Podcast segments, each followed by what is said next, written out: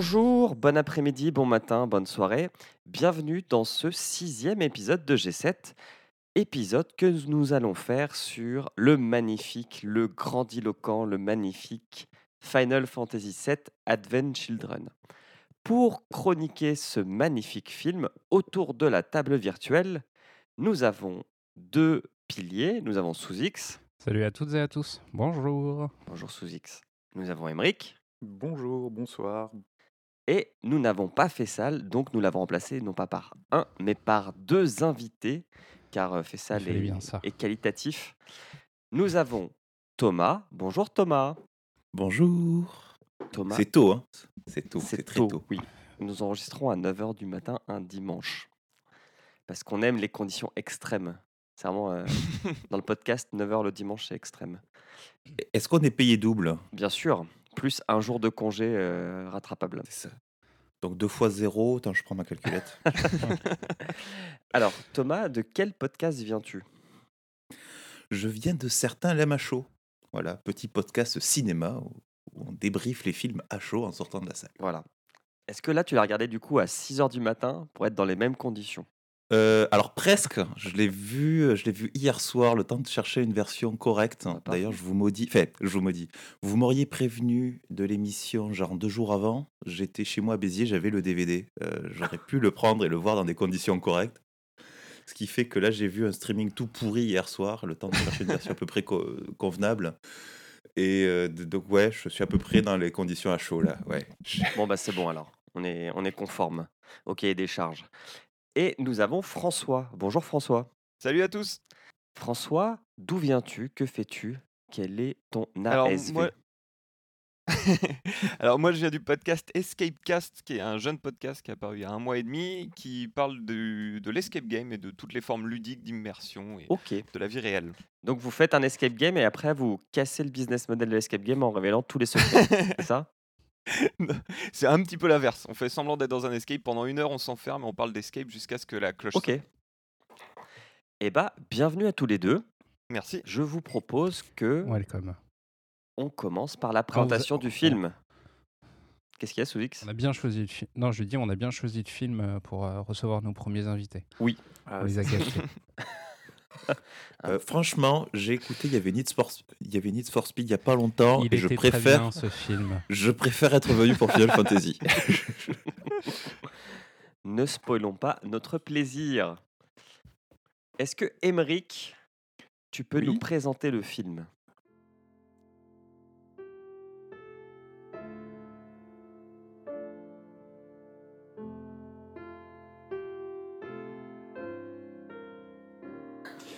Alors, euh, Final Fantasy VII Advent Children est un film d'animation japonais réalisé par Tetsuya Nomura, développeur, game designer, réalisateur pour Square Enix. Il a travaillé par exemple sur tous les Final Fantasy à partir du 5 et il a notamment créé la saga King- Kingdom Hearts, pas Kingdom Hearts, comme disent beaucoup. Et donc ce, ce film à la base était une démo technique pour les- de l'équipe euh, des cinématiques de Square Enix, enfin de Square à l'époque. Et je crois. Bref. Et c'est devenu ce qui devait être juste une petite démo de 15 minutes, c'est devenu un film de plus de plus d'une heure 40, puis deux heures dans une version complète remaster. Donc euh, on retrouve les voix de euh, Shotaro Mirokubo, Ayumi Ito, Takahiro Sakurai et Toshiyuki Morikawa. Ça vous parle euh, beaucoup. Je peux vous donner les, les voix françaises si vous voulez.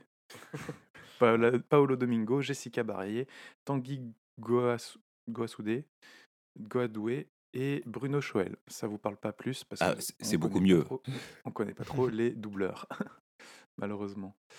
Euh, donc en résumé, euh, c'est une suite presque directe puisque l'histoire du jeu, puisque l'histoire se passe environ deux ans après la, la fin. Euh, Cloud et ses amis ont empêché Sephiroth d'absorber la rivière de la vie, mais suite à ce combat, la ville de Midgard n'est plus qu'un champ de ruines et les habitants reconstruisent petit à petit. Euh, au milieu de tout ça, il y a une étrange maladie qui décime la population et trois types chelous cherchent leur maman. Voilà, Pas mal. c'est ça, c'est ça. Alors ça, c'est Ah toutes bah, les informations parce que qu'ils là, auraient dû... là au moins j'ai compris le film. Ouais, voilà. Ils auraient dû les donner avec le billet de cinéma, enfin pas quand t'allais au cinéma pour le voir, ou avec le DVD pour regarder le DVD. Parce Mais que tu on l'a au début euh, dans un. euh, Il y, a- il y a du texte en japonais qui explique ce qui s'est ceci est passé. une réunion. Voilà. Ah oui, c'est vrai ça. Cette réunion Ceci est du fan service, il y a marqué. C'est pas faux. Alors, euh, qui ici a joué au jeu? Et l'a fini? Moi, Alors moi j'y ai joué. Eh ben, on va commencer par euh, Julien. Julien, qu'as-tu pensé du film? Alors, euh, ça, ça me fait plaisir que tu me dises que le, le film était une démo technique qui, a- qui est, qui est devenue un film. C'est c'est un peu le A Night in a Roxbury Club. Je sais pas si vous connaissez ce film, qui est un film avec euh, Jim Carrey et, et Will, euh, pas Jim Carrey, avec Will Ferrell, pardon. Jim Carrey était, qui était en fait un sketch du Saturday, Saturday Night Live qui a été étendu à un film. Et bien sûr, le sketch est drôle, le film l'est pas. Et donc, bah là, c'est pareil. La démo de 15 minutes aurait été cool, mais là, euh, deux heures, parce que nous, on a en plus regardé, à part peut-être François, la version longue de ce film, parce qu'on aime se fouetter avec des Non, martinets. on est professionnel. Oui. C'est pas pareil. Euh, c'est c'est- c'est c'est beaucoup trop long, c'est incompréhensible si t'as pas joué au jeu, et c'est pas mal. Je trouve que la 3D a bien vieilli, mais par contre l'histoire est vraiment con, alors que l'histoire du jeu est vraiment bien. Donc je n'ai pas aimé. Ok. Euh, euh, François? Ouais, alors moi j'ai noté une phrase sur le Wikipédia du film que je trouve assez pertinente. On peut remarquer tout au long du film de multiples clins d'œil au jeu éponyme. Et c'est vrai qu'on peut remarquer tout au long de ce putain de film des putains de clins d'œil. Et j'ai noté euh, subtilité moins 8000 à peu près. C'est vrai. Oh. Et sinon, comme j'avais joué au jeu, j'ai eu l'impression de revivre le jeu en fait. Parce qu'on en parlera euh, quand on parlera du, du film en détail. Mais il y a quand même exactement le scénario du jeu dans ce film. J'ai trouvé. Je sais pas pour les autres. Le au scénario du jeu dans le film. Ouais, l'histoire de la rivière de la vie, le Ah. grand méchant, c'est Sephiroth. Enfin, il y a aucune, à part euh, un truc, il y a aucune originalité par rapport au jeu. Euh, bah, Thomas, tiens, qu'as-tu pensé Alors, du film? Moi, j'avais joué au jeu. Voilà, j'ai pas tout compris du jeu, hein, parce que la traduction française du jeu, faut... c'était déjà déjà folklore à l'époque. C'était un exploit, mais bon, c'est pas le sujet du film. Euh, c'est pas le sujet euh, du tout euh, de l'émission. On va pas faire une exégèse sur la traduction du jeu. Euh, là, oui, effectivement, j'avais vu et je l'avais vu à sa sortie aussi le, film. Et je m'étais régalé parce que c'est très très beau. Ça a déchiré déjà à l'époque. Ça a un peu vieilli aujourd'hui, mais ça reste, ça reste bien. Euh, même s'il y a 3 heures du mat, c'est quand même difficile. Euh, La version longue à 3 heures du mat, elle est dure. Mais le, déjà à l'époque, il n'y avait pas de scénario. On se disait, non, mais il faut pas y aller pour le scénar. Et je, oui, là, ça se confirme bien après, même quand on a oublié un peu euh, le, la trame du jeu. Euh, ouais, non, il faut pas absolument pas y aller pour le scénar. Euh, voilà. C'est une démo D'ailleurs, oui, technique. c'est une grosse démo technique de 2 heures. Ouais, ouais, ouais. ouais. Euh, Sous X, toi qui avais euh, détesté tous les films que jusqu'à présent qu'on a vus, est-ce que tu l'as aimé celui-là? Euh, je ne l'ai pas détesté, je ne l'ai pas aimé. J'ai un rapport très très ambigu. Par contre, tu, tu vas être fier de moi. euh, je l'ai regardé en x2. Du coup, Oh, pour moi, le Ah. film n'a duré qu'une heure. Oh. Mais du coup, tu as vu que les images et t'as pas eu le scénario. C'est vachement bien. Eh ben, écoute, je, je trouve qu'il est, euh, qu'il est plutôt euh, réussi en x2 parce que j'ai réussi à tout comprendre, que ce soit des, des dialogues. J'ai pas compris l'histoire, mais Emmerich, tu l'as, tu l'as très très bien résumé. Personne, personne n'a compris euh, l'histoire. Comment tu peux savoir si je l'ai bien résumé si tu l'as pas comprise? Non, mais c'est, c'est, euh, c'est la quatrième fois que je voyais euh, FF7 Ah. Advent Children. Du coup, je me suis dit, bon, euh, je, vais, je vais juste me rafraîchir la mémoire. Pourquoi je l'avais vu plusieurs fois Euh, Parce que j'avais vu la version courte la première fois quand ils ont sorti la version longue. Je me suis dit, bon, allez, je me tape la version longue. Et après, j'ai dû le revoir par hasard euh, au boulot parce qu'il traînait sur, euh, sur un téléviseur. Est-ce que j'ai aimé le film? Oui, c'est joli. Après, il y, a des- y a des problèmes techniques, mais à mon avis, qui sont dus, qui sont dus à la réalisation de l'époque, ou alors c'est effectivement une, une mise en avant d'un moteur 3D euh, qui, euh, qui, pour l'année de sa sortie, était euh, quand même au top. Aujourd'hui, on a beaucoup mieux. Euh, coucou euh, Kingslave, qui est leur dernière production. Le scénario, le scénario, c'est comme disait, comme disait Thomas, c'est un repompé en fait de celui du jeu, mais ça se passe juste euh, 492 ans après. Je sais pas, il n'y avait pas les sous-titres. euh. Non, Non. c'est Deux ans. euh, c'est deux ans après. Le deux ans après. 492 ans, c'est parce que, alors, on va pas spoiler le résumé, mais en fait, c'est le, ils reprennent la cinématique de fin du jeu vidéo qui se passe 500 ans après. Oui. D'accord, ok. D'ailleurs, je pensais que c'était un bug. Cette, cette- cette- Donc- cette cinématique de fin du jeu vidéo, j'ai j'ai vraiment cru que c'était un bug parce que, en gros, euh, la scène d'intro du film, c'est la scène de fin du jeu. Après, euh, il regarde dans les étoiles. Et puis, ça, mon jeu a bloqué là-dessus. J'ai attendu pendant une demi-heure en voyant des étoiles. Puis après, j'ai éteint la console. Mais pour, euh, pour résumer mon avis, je dirais que c'est un, c'est agréable à regarder pour les combats, ou sinon c'est c'est chiant pour le scénario. Et merci. Et toi, Emmerich, Eh ben, qu'en euh, as-tu pensé? Eh ben, eh ben moi, euh, euh, comme euh, la première fois que je l'ai vu, j'ai pas compris grand-chose.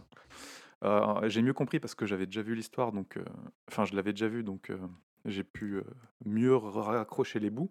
Euh, j'ai joué au jeu que 10 minutes, donc euh, forcément, euh, l'histoire de FF7, euh, je Et ne tu la l'as connais fini, que c'est grâce ça à qui est mais non, au final, j'ai bien aimé le, on va dire le film. Enfin, visuellement, il est, magnifique. Même, même si- s'il sortait aujourd'hui, je pense que certains seraient, bluffés. On voit encore, quelques petits soucis sur certaines scènes.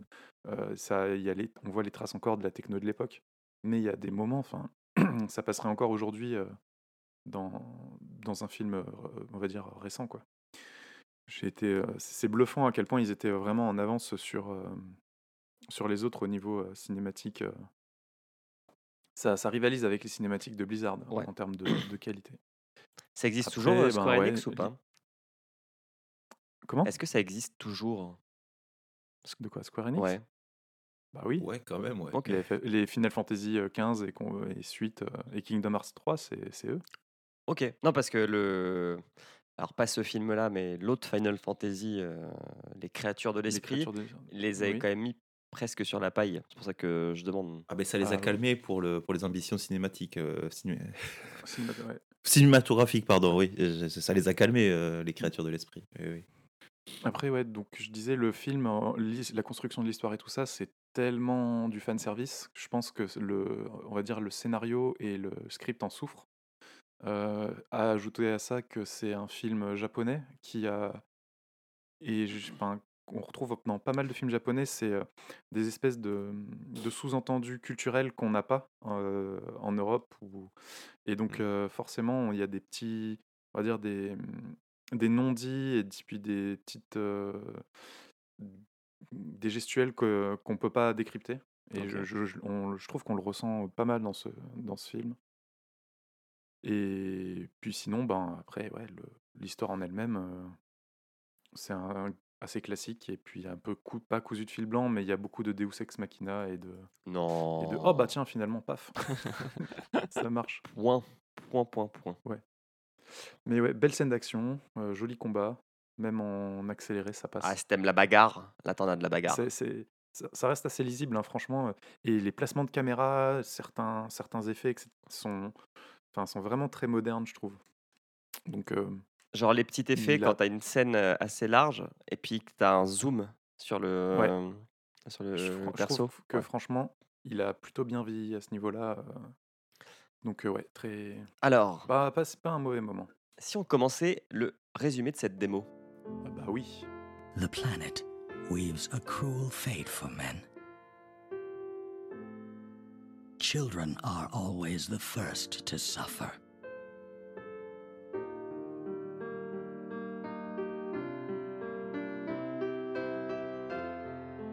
Geostigma. Genova. Reunion. Children who have lost hope respite for the soul. And so he takes Tout commence avec des nuages. Une petite musique du jeu. Et puis, on plonge dans un canyon et on y retrouve un gros félidé. Alors j'ai appris ce mot félidé grâce à ce film parce que je m'étais dit, attends, parce que ça c'est un, un tigre, non, c'est un lynx, non, c'est un lion, non. Bon, on va mettre ça dans la famille des félidés. Et ce félidé a des tatouages sur la patte avant gauche. Il est avec deux petits-enfants, deux, deux, deux petits félidés. Et puis, la caméra s'élève et on découvre les ruines j'ai supposé d'une usine. Alors je suppose parce que je, je me suis mis dans la tête d'un spectateur qui n'a pas joué au jeu. Donc pour l'instant, je vois des félidés qui courent dans un canyon Ouais. et qui arrivent sur des ruines.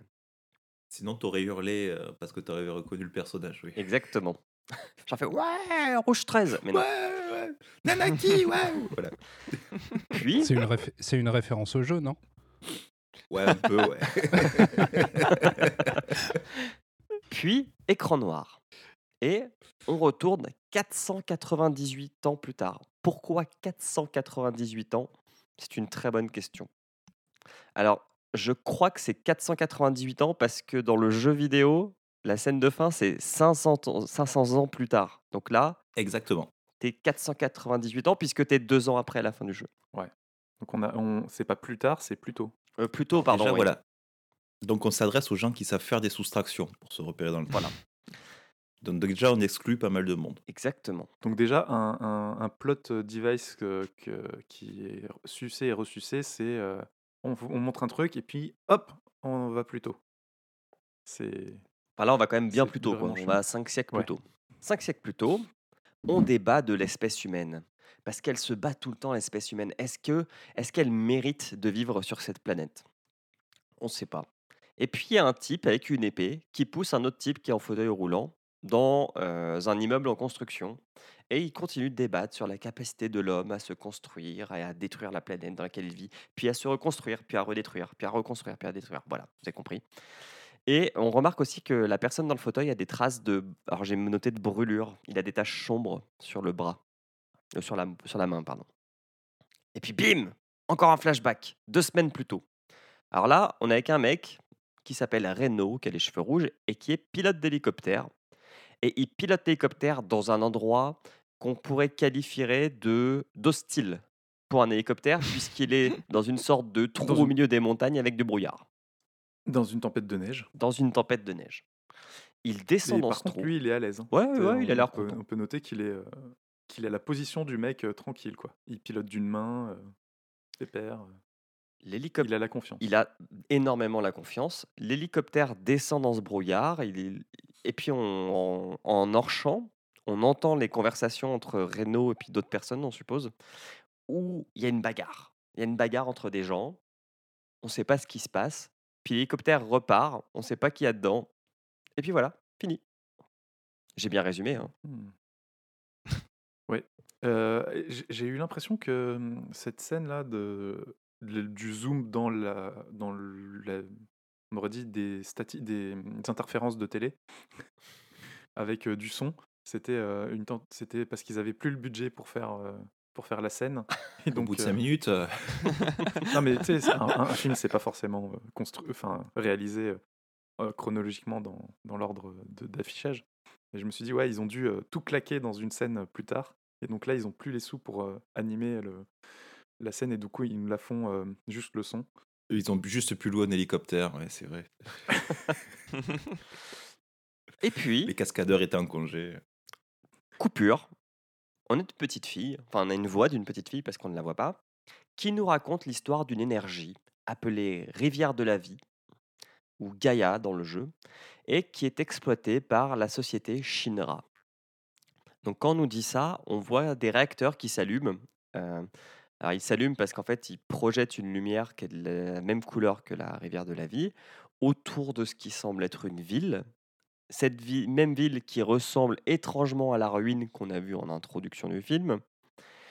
Et puis là, alors là, faut s'accrocher parce qu'on va nous donner des explications qui proviennent du jeu et qui peuvent paraître un peu chelou si tu sors de nulle part.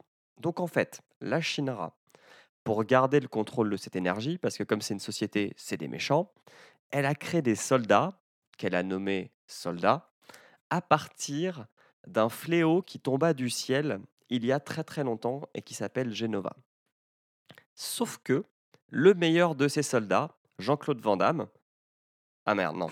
Parce qu'en fait, ça faisait très Universal Soldiers comme, euh, comme, euh, comme explication. Mais donc, le meilleur de ces soldats, qui s'appelle Sephiroth, il va se rebeller, il va se mettre à péter un câble et tuer plein de gens. Donc, il y a une autre bande de potes sortie de nulle part qui a essayé de l'arrêter. Certaines personnes de cette bande moururent pendant les combats. Et dans le combat final, la planète libéra la rivière de la vie pour arrêter le combat, tuer Sephiroth et tuer une grosse météorite qu'il avait invoquée et qui devait exploser la planète. Qui a que détruit la ville. Qui a que détruit une partie de la ville. Mais le prix à payer pour cette planète, c'est que la tristesse se répand dans le monde. Voilà. Oh. Ça, franchement, Tu vois, j'avais. Merci, j'avais pas tout compris. franchement, si t'as pas joué au jeu, c'est un peu. ouh. Mais je Mm, trouve mm. que, quand même, le jeu, il fait quoi? C'est une cinquantaine d'heures à peu près? Je- Alors, euh, modo, si tu fais 40 que la heures, quête, si tu le fais vite. euh, la quête principale, c'est 40 heures. ouais. Ouais, mais là, visiblement, dans la cinématique, ils ont débloqué les persos. hein. Euh, donc, Ouais, c'est ça. Là, t'en as pour 70 heures parce que t'as quand même tous les persos optionnels. il y a tous les persos, il y a tous les trucs. Donc, il y a 70 heures de, de jeu qui sont résumés en, en quoi? Deux minutes? Je trouve que c'est je trouve que c'est balèze quand même. Euh, je- Ouais. C'est c'est moche parce que le jeu, il est, enfin, l'histoire, elle est tellement. Moi, j'ai j'ai vraiment kiffé. Que... Alors oui, par contre, ça reflète absolument pas la profondeur de l'histoire, on est d'accord. Ouais, c'est des gens, ils se sont rebellés contre un méchant et ils l'ont tué. Voilà, c'est super, merci. Ensuite, euh, après ce petit résumé, très sympathique pour ceux qui n'ont pas joué au jeu, on est plongé donc dans la ville, c'est gris, euh, il y a des personnes qui sont malades, ça sent la pauvreté, ça sent la maladie, il y a des gens qui vomissent, qui tombent inconscients. Et là, Mais, mais la ville est bien foutue, franchement. Les... Oui. On dirait pas une ville de dessin animé euh, avec une animation au rabais sur les arrière-plans. les gens bougent de façon naturelle. C'est assez impressionnant, sachant qu'ils ne faisaient pas du mocap, ils, animaient tout à la main. et, et donc, ouais, exactement, euh, Émeric, là j'aimerais vous demander, qu'avez-vous pensé de la 3D Et ben, sur la ville, franchement, très très bien. et, et même en général. hein, en- Ben, en général, euh, très, très bien aussi. À part sur euh, les mm, trucs qui se passent dans les canyons, les montagnes et tout ça, on voit que la montagne, elle est générée de façon automatique. Et ça, ça rend pas super bien parce que ça, ça fait, ça, finalement, ça fait pas naturel. euh. Ouais, il y a un pro- il y a un pro- effectivement, il y a un problème. Alors, soit de texture, comme tu le, comme tu le mentionnes, si effectivement c'est euh, c'est juste plaqué et généré automatiquement, soit de, hum, soit d'application de lumière. Moi, c'est euh, c'est ce que Ah j'ai plus pensé en fait. C'est, je crois, un des principaux problèmes de l'époque, c'est qu'ils n'avaient pas encore euh, toutes les techniques de, de comment on appelle la diffusion de la lumière euh, en- à, la, à la surface des, des objets, ce qui fait que les personnages ont l'impression, on a l'impression qu'ils sont en cire un petit peu ou en plastique, et que les, les roches et tout ça brillent un petit peu comme, euh, comme si c'était du plastique mouillé, alors que ce n'est pas du plastique mouillé. En fait, on a vraiment l'impression de voir une vidéo d'intro d'un jeu vidéo de l'époque, quoi. Avec euh, Ouais, la ça. 3D qui correspond et on s'attend à passer après dans le jeu et à diriger le perso. C'est de la cinématique euh, plus plus quali. euh, mais euh, F- Square Enix était, euh, reconnu euh, pour, euh, cette qualité-là euh, à l'époque. C'était euh, vraiment le maître étalon en fait de la, qualité des, cinématiques. C'est ce qui a fait euh, un peu le succès des, Final Fantasy quand, euh, on est passé à la 3D et que c'est sorti sur, euh, sur PS1. Euh, et juste pour répondre à ta question, personnellement, ce que j'ai trouvé le, mieux euh, animé en fait en 3D, c'est les, expressions de, visage. J'ai trouvé que c'était vraiment euh, extraordinaire pour l'époque. Ah ouais? Ouais, j'ai trouvé que c'était très expressif. Putain, moi je trouvais Très que Cloud, parfois quand il y avait des gros plans sur sa tête, il exprimait mais rien quoi. C'était le Marion Cotillard de l'expression. mort C'était il y a 15 ans, quoi. Ça. c'est- Non, mais c'est c'est le parce que lui, il est personnage, mort ça. à l'intérieur. Regarde les autres persos. Je vais faire ça. Je vais faire un, un- Et un- un- un film en animation avec que des personnages avec une- un visage de cire et je dirais ils sont morts à l'intérieur. Par rapport à la SD du jeu original sur PlayStation 1, je trouve qu'il y a un progrès quand même. Certes. Alors le jeu est sorti en de polygones. 97 et effectivement les, alors les cinématiques étaient cool mais moins cool que le film. Bon, il y avait aussi un problème d'espace hein, à l'époque. Et alors, tant qu'on y est, est-ce que c'est pas à ce moment-là qu'on commence à voir les nouvelles scènes? Parce qu'à un moment, il y a une scène dont je me souviens absolument pas, c'est quand on a un gros plan sur la statue centrale sur la place, et ça se met à briller euh, bizarrement par rapport à tout le reste du film. Je me suis dit, est-ce qu'on n'est pas dans les nouvelles scènes? Alors là, je me souviens plus du tout de l'ancienne version. Donc, euh, François, est-ce que tu te rappelles avoir vu une stèle qui représente euh, le combat entre euh, l'énergie, enfin entre Eh Gaïa ben, et la météorite? Disons, spoiler alerte, c'est la, la statue qui va se faire arracher à la fin du film, mais Mm. on- il me semblait, j'avais pas le souvenir de l'avoir vu au début. Quoi. Et Alors comme moi j'ai vu la version courte pour le coup, qui est déjà assez longue, hein, mine de rien. Mais euh, je me souviens pas du tout avoir vu ça. Ok. Ouais, voilà, c'est ça. Et en plus, ça brille un peu plus. C'est-à-dire que l'image, euh, on dirait qu'elle sort du magasin, elle a été frottée juste avant, elle a été nettoyée. Ah, il y avait un gros budget. euh, Merde. Euh, Ajax. Pour C'est tout ça, c'est pour la version complète, ils, ils- ils ont bien frotté les, les nouvelles images. Très bien. Alors, on continue. Est-ce que tout le monde, enfin, est-ce que quelqu'un veut rajouter quelque chose sur la 3D Non. Non. Alors, on en apprend un peu plus sur cette maladie, cette nouvelle maladie qui s'appelle géostigmate. J'ai noté que si on écoute ce qui est dit à la radio, euh, parce qu'on a une scène dans un bar euh, chez, euh, chez une femme qui tient un bar, où à la radio on nous explique que cette maladie est peut-être contagieuse ou radioactive. Enfin, faut se, faut se tenir éloigné de certaines zones de la ville. Puis dans ce bar, euh, on se rend compte qu'il y a aussi deux enfants, dont un qui est malade à l'étage. Et puis le téléphone sonne, la femme décroche. Ça a l'air d'être un de ses amis. On n'en sait rien. Enfin, on n'en sait pas plus, quoi, à ce moment. Alors, juste un truc, à ce moment-là du film, pour moi, c'était la seule nouveauté, et ça va le rester jusqu'à la fin du film, par rapport au jeu. Les géostigmates, on n'en parle pas du tout dans le jeu, et c'est la seule différence pour moi qu'il y avait entre euh, le jeu et le film. C'est vrai. Et C'est la conséquence du jeu, quoi. Ouais, ouais, mais je veux dire, le, le mot, et tu vois, le, le mot, la maladie est inventé pour le film, quoi. En dehors de la Grande ville. trouvaille d'ailleurs. ouais. Ouais. Énorme trouvaille. En dehors de la ville, gros plan sur une épée et un loup. Puis, on a un début de générique. Parce que bon, ça fait quand même quoi 10 minutes qu'on est dans le film, on n'avait toujours pas eu de générique de- d'intro- de- d'introduction. Et on y retrouve un mec qui s'appelle Cloud et qui a une bien belle moto. Malheureusement, il a aussi mal au bras. Sacrée moto. Bras qu'il cache sous, euh, sous son manteau. Vas-y, euh, Thomas. c'est c'est l'instant badass. On a une grosse épée, on a un loup, on a une grosse moto, euh, on a le paysage et tout. Attends, C'est l'instant badass, là, c'est l'instant pause. C'est- Il manque plus qu'une instru de Johnny Hallyday derrière. Ouais, tu- on pourrait se tatouer cet instant-là sur le torse avec le portrait de Johnny Hallyday. Oui. Moi, je me suis demandé si ce film, c'était pas un, pré un préquel de Game of Thrones. Parce que t'as quand même une épée, un loup, Ah. un mec badass. Si t'enlèves la moto, euh, ça pourrait être Jon Snow. hein. Ouais, C'est Ed Stark, c'est ça. Ou Ned... Ouais, ouais, ouais, ça peut être Ned Stark. Bref, ce mec a mal au bras, on le sent, enfin on le voit parce qu'il a du mal à tenir sa moto. Puis arrivent trois racailles qui viennent également en moto, qui se prétendent frères, et le tout dans une musique bien inquiétante. Alors c'est quelque chose qu'on n'a pas encore souligné, mais comme la BO du jeu était cool, la BO du film est cool. Elle déchire, c'est la version de- du jeu vidéo instrumentalisée et c'est- merveilleux. C'est un des gros points forts du film et qui d'ailleurs n'a pas vieilli. Oui. Je regrette juste de l'avoir vu en streaming et d'avoir du coup un son dégueulasse, mais Elle est signée Nobuo Uematsu qui a fait toutes les musiques des jeux du 1 au 7 et je crois qu'après il a été un peu mis en retrait. il a fait le Mais, euh, 9 aussi, mais oui. Mais il était accompagné, si je dis pas de bêtises, en fait après ils ont bossé à plusieurs, un peu à la mais il était quasiment tout seul pour la compo euh, jusqu'au 7. Ok. Et moi j'ai mis un petit cœur quand j'ai vu son nom.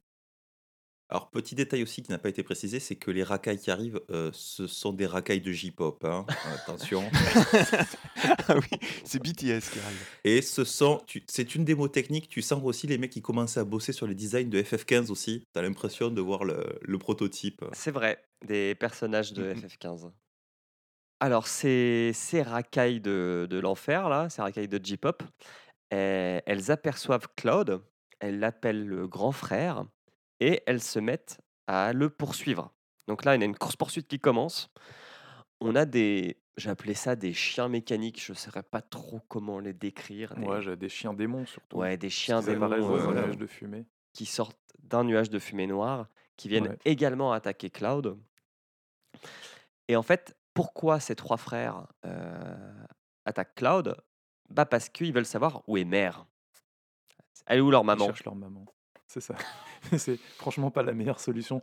Tu veux savoir, où- tu veux te poser une question, mais la première chose que tu fais, c'est t'invoques des chiens démons pour, euh, pour attaquer. Ouais, c'est un petit côté euh, agressif-agressif, même pas passif-agressif. C'est comme ça qu'on fait dans les RPG japonais, ok? C'est ça. Quand on a une question, on tabasse d'abord la personne et puis après on la pose. C'est combat scénario, combat scénario, c'est la règle. Item. Exactement. Et au moment où Claude allait se faire botter le cul, parce qu'il n'est pas très, il est pas en forme, ça se sent, et puis il se fait marave pendant les combats, bah ils se cassent, ils abandonnent le combat, sans aucune explication. Et euh, moi qui connaissais pas le, le jeu, Oui. euh, j'ai été impressionné par sa, sa moto là qui s'ouvre pour sortir les épées. Alors ça, de Ah ouais. mémoire, dans le jeu, on l'a pas non plus. hein. On l'a pas Ouais. non plus Ouais, mais c'est pour justifier qu'il se balade Bon, avec voilà, son inventaire sur lui, quoi. Ouais, là, c'est mé- c'est méga stylé. Alors, c'est vrai que pour le coup, les éléments du jeu comme l'inventaire et après vers les matérias, je trouve sont bien retranscrits dans le film. Ça, ça choque pas. Alors, on en reparlera sur les matérias. On en reparlera, même, euh, ouais. Ça sort de nulle part et ça va nulle part. On en reparle plus. Et puis, un certain Barrett appelle Cloud pour lui annoncer la découverte d'un puits de pétrole. J'ai envie de dire, cool. Ouais, alors, pe- petit détail sur le puits de pétrole, j'avais noté ça. euh, Barrett, euh, au départ, c'est un terroriste écologique, écologiste. Et là, il est content parce qu'il vient de trouver un puits de pétrole. oui, c'est vrai. Bon, on a tous le droit de changer d'avis. Et puis Claude arrive euh, chez. Alors j'ai noté son pote Renault, mais en fait ils sont pas potes. Donc Renault, pilote d'hélicoptère. Sauf qu'en fait, euh, il ne tombe pas que sur Renault, Claude, quand il arrive chez, lui, chez, chez son pote. Il tombe sur le mec en fauteuil roulant de la scène d'intro qui s'appelle Rufus. Et Rufus lui demande de l'aide. Pourquoi Rufus lui demande de l'aide? Parce que Rufus, c'est le président de la Shinra, donc la, la compagnie qui a un peu foutu la merde Mmh. deux ans plus tôt. Et il a besoin de, de Claude pour, en fait, si on a bien compris, bah pour botter le cul aux trois frères. C'est pas tout à fait clair la motivation de Rufus à engager Claude. Qu'est-ce que vous avez compris? Oui, c'est. Non, pas trop, pas trop. Et en plus, euh, pareil, le, le rapport entre euh, Claude et, et les deux hommes de main de, de Rufus euh, non plus. Enfin, Oui, il est, il a pas l'air très, il est pas. À Later, très pote avec eux. Mais parce que Euh, Rufus, c'est un peu monsieur mystère, quoi. Il se cache sous des couvertures, on sait pas trop ce qu'il veut, on sait jamais ce qu'il veut, lui. C'est vrai qu'il se cache sous euh, un, Sous un drap. un drap Ouais, blanc. mais c'est parce qu'il est touché par le stigma, donc euh, bon. Alors, euh, Ouais, mais il en a que sur le bras. Pourquoi est-ce qu'il cache Non, pas son alors- bras? Non, Les- il les a mecs- un bandeau euh, autour du front aussi. À la Et les mecs Ah disent oui, que, ouais, et les mecs disent que c'est un des premiers à avoir été touché, donc on peut penser qu'il a un stade avancé, que ça recouvre tout le corps. quoi. Ça- alors il y a Ou alors ça. qu'ils ont eu la flemme de le modéliser. Et puis, si vous vous souvenez du jeu, parce que c'est rappelé dans le gros film, accident. il s'est pris une explosion dans la gueule quand même. Donc, Peut-être qu'il est défiguré. On sait pas trop. Et ça, et ça évite de faire une modélisation dégueulasse d'un mec brûlé, donc euh, c'est bien. C'est vrai. Un petit point économie. Le, alors contrôleur financier de ce film approuve cette remarque. euh, Ou il fait semblant d'être fragile alors qu'il est super puissant. Hmm, non. Et d'ailleurs, à la fin du film, Non, parce que Rufus, dans le jeu, c'est une victime. hein. De mémoire, Oui. euh, il envoie toujours ses potes euh, se battre à sa place. Et d'ailleurs ses potes dans le film, ce sont des victimes aussi. Oui. Dans le jeu et dans le film, ce sont des victimes aussi. hein. Oui, donc c'est Renault, et puis c'est les autres qu'on verra après. Par contre, ce que Rufus donne comme euh, indication et qui va faire frémir toute personne qui a joué au jeu, c'est que les géostigmates, en fait, seraient dus à la mort de Sephiroth, et non pas à l'exploitation euh, de la planète par la Shinra. Et qu'en fait, Sephiroth ne serait peut-être pas mort. Alors, il serait mort physiquement, mais son esprit se serait mêlé à la rivière de la vie. Alors là, moi, je me suis, j'ai bossé 70 heures pour rien, et ben ça me. C'est vrai, c'est vrai. Surtout que les- le combat contre euh, Genova et les deux Sephiroth, ça dure bien une heure facile. ouais, faut se le farcir. Ouais, puis on y revient souvent sur Genova et Sephiroth. Quoi. On le croise pas qu'une fois. euh. Oui, mais on les a tués, quoi. Ouais. Est-ce qu'on peut se mettre d'accord tout de suite sur la prononciation euh, de Sephiroth? Moi, Ah. c'est Sephiroth, ouais. Ouais, C'est TH, hein. ça- ça- donc c'est The. Hein. Non, moi je dis Sephiroth, parce que ça, j'aime bien, c'est un petit côté dégueulasse. Sinon, sinon, on peut leur donner des noms euh, francisés, genre Ah, euh, ah, Après, Sophie après, moi, j'ai Rousse. Sophie ouais. Rousse. j'ai pas hurlé parce qu'il le lit de, de la part de quelqu'un qui a pas joué au jeu. Donc euh, ça va. Il, il écorche, c'est normal, c'est dans l'angle. Et ouais, puis en plus, en, en, je me rappelle plus, parce que je l'ai vu en japonais, du coup, sous-titré français. Je me rappelle plus s'il dit Sephiroth ou Sephiroth en japonais. Sephiroth, la chanson et tout, euh, c'est Sephiroth. Ok. Il a, il a même son air quand même. Il a... Oh, Il a son propre thème, enfin ses propres thèmes. On y reviendra un peu plus tard. Même sur PlayStation, la musique prononçait son nom pour te dire comme le mec est balèze. Mm. La Shinra, quand même, elle a enquêté et elle est tombée sur la bande des trois frères au fond du cratère où la météorite a frappé la planète. Est-ce que c'est là où la météorite a frappé la planète? Il me semble. Je sais. Non, non. Je sais plus. Le cratère nord, il existe déjà dans le jeu. hein. Je crois qu'il existe déjà. Ouais, il Je crois existe y déjà. ouais. descend, ouais. On y descend, ouais. Euh, donc c'est pas là où la météorite a frappé la planète, enfin pas du moins celle dont on parle. Et en fait, c'est là où on découvre la scène de l'hélicoptère de... du début du film. Et on a un footage vidéo où on se rend compte que euh, euh, bah, des hommes de main de refus se sont battus avec les trois frères. Et il y a un truc qui est très bizarre, c'est que tu as un des trois frères qui est torse nu et qui s'habille de noir ultra vite dans ce footage vidéo. On sait pas trop pourquoi. Ah, j'ai pas vu ça. Ah, C'est parce que il prend forme en fait. euh, on, le s- on le, je sais pas si à ce moment-là on le, on le sait déjà, mais ce sont des, des résidus de Sephiroth. Euh, je crois qu'on Rufus le sous-entend. Et puis, euh, bah, du coup, Rufus demande de l'aide à Cloud, qui refuse. Voilà, ça se termine là-dessus. Il est boudeur, euh, Cloud, au début du film. Il est un hein. peu bougon. Peut-être qu'il lui aussi, il a fait un podcast à 8h du matin. hein. Ça doit être ça. Et ça, c'est vachement repris du jeu parce que tout le début du jeu est un peu comme ça aussi où Cloud est super antipathique, euh, il veut pas discuter avec les gens. hein. C'est le même, euh, le même arc de personnage que le début du jeu. Vrai. Excellente remarque, François. Oui, t'as l'impression qu'il a oublié ce qui s'est passé pendant le jeu, quoi. Il est rebooté. Ouais. Bon, Il il a des petits problèmes de mémoire, Cloud. hein. Et en fait, on verra que c'est tout le contraire. On change de scène. Ah, et on se retrouve avec Tifa. Alors, là, je vous donne le prénom du personnage parce que en fait, ça me saoule qu'on l'explique pas. Ça me saoule que le jeu te donne pas au Le minimum film. euh, le film film. pardon te donne pas au minimum le nom des personnages quoi.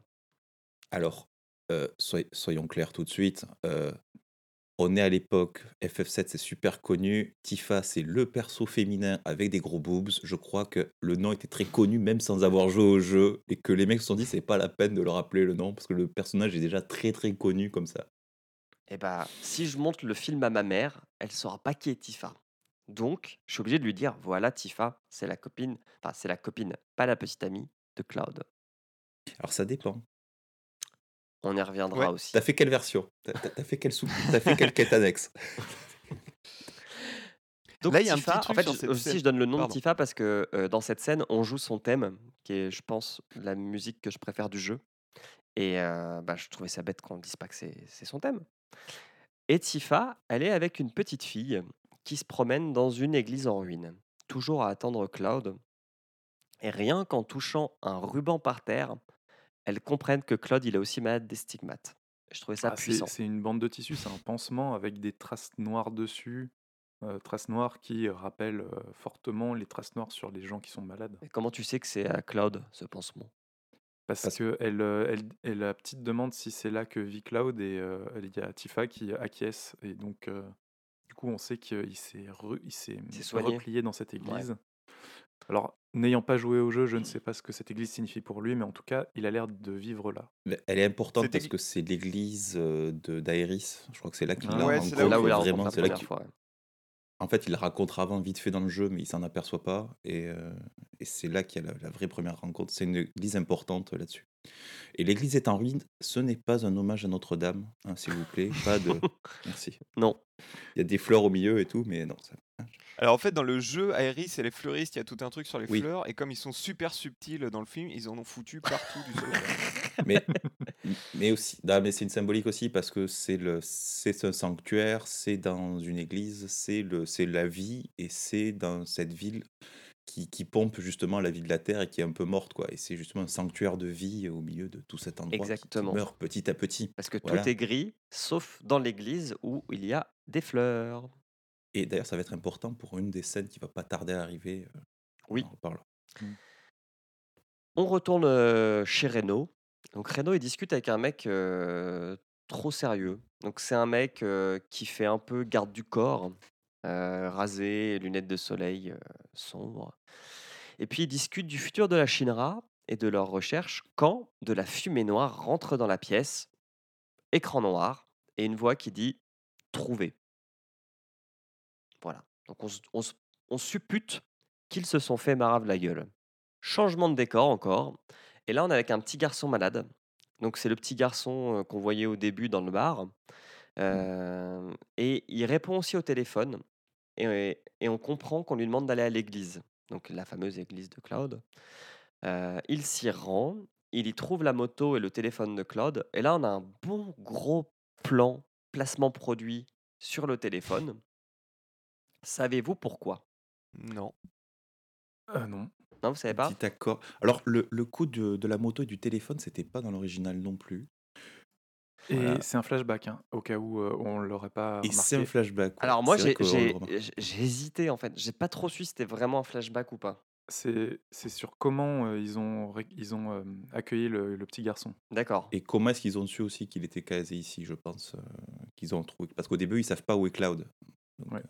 ils savent pas où est Cloud, mais moi je me suis dit, est-ce qu'il est arrivé à l'église quand il y avait Cloud? Mais effectivement, ah, vu que la scène d'après, il y a pas Cloud et ni le gamin, c'est sûrement un flashback. Et donc Et il pourquoi s'appelle, euh, il s'appelle Denzel le il s'appelle Denzel C'est vrai. Ouais, tu aussi, dire à ta maman parce qu'on l'a pas encore dit à ce moment-là du film. C'est vrai. Denzel n'existait pas. Alors que la petite fille existait, puisque euh, elle s'appelle Marlène la fille. C'est la fille de Barrett. et c'est la fille de Barrett, le terroriste écologique qui cherche des puits de pétrole. Donc, on a eu un gros plan sur euh, le téléphone parce qu'en en fait, euh, Square a passé un accord avec Panasonic, parce qu'à l'époque, Panasonic faisait des téléphones.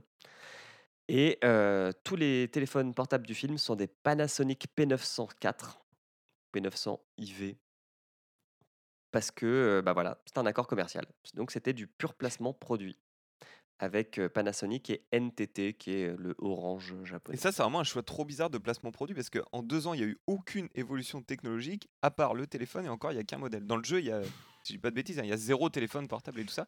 Et là, en deux ans, le seul truc qui a été inventé, c'est le Panasonic. euh, C'est bizarre. Et oui, et oui, comme quoi la- la- le progrès, la science, parfois ça va plus vite qu'on ne croit. Euh, les mecs se sont pris une météorite sur la gueule, ils avaient autre chose à faire que développer des téléphones portables. Les gars, ils construisaient des canons géants, quoi. Je veux dire, euh, chacun ses priorités. euh. Exactement. Et puis le gamin tombe dans les pommes.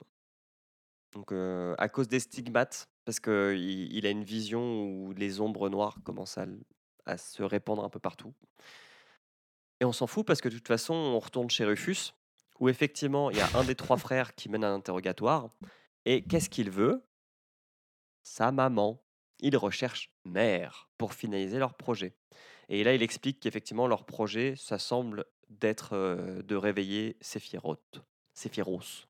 Oui, grosse, grosse bagarre euh, en perspective. Oui.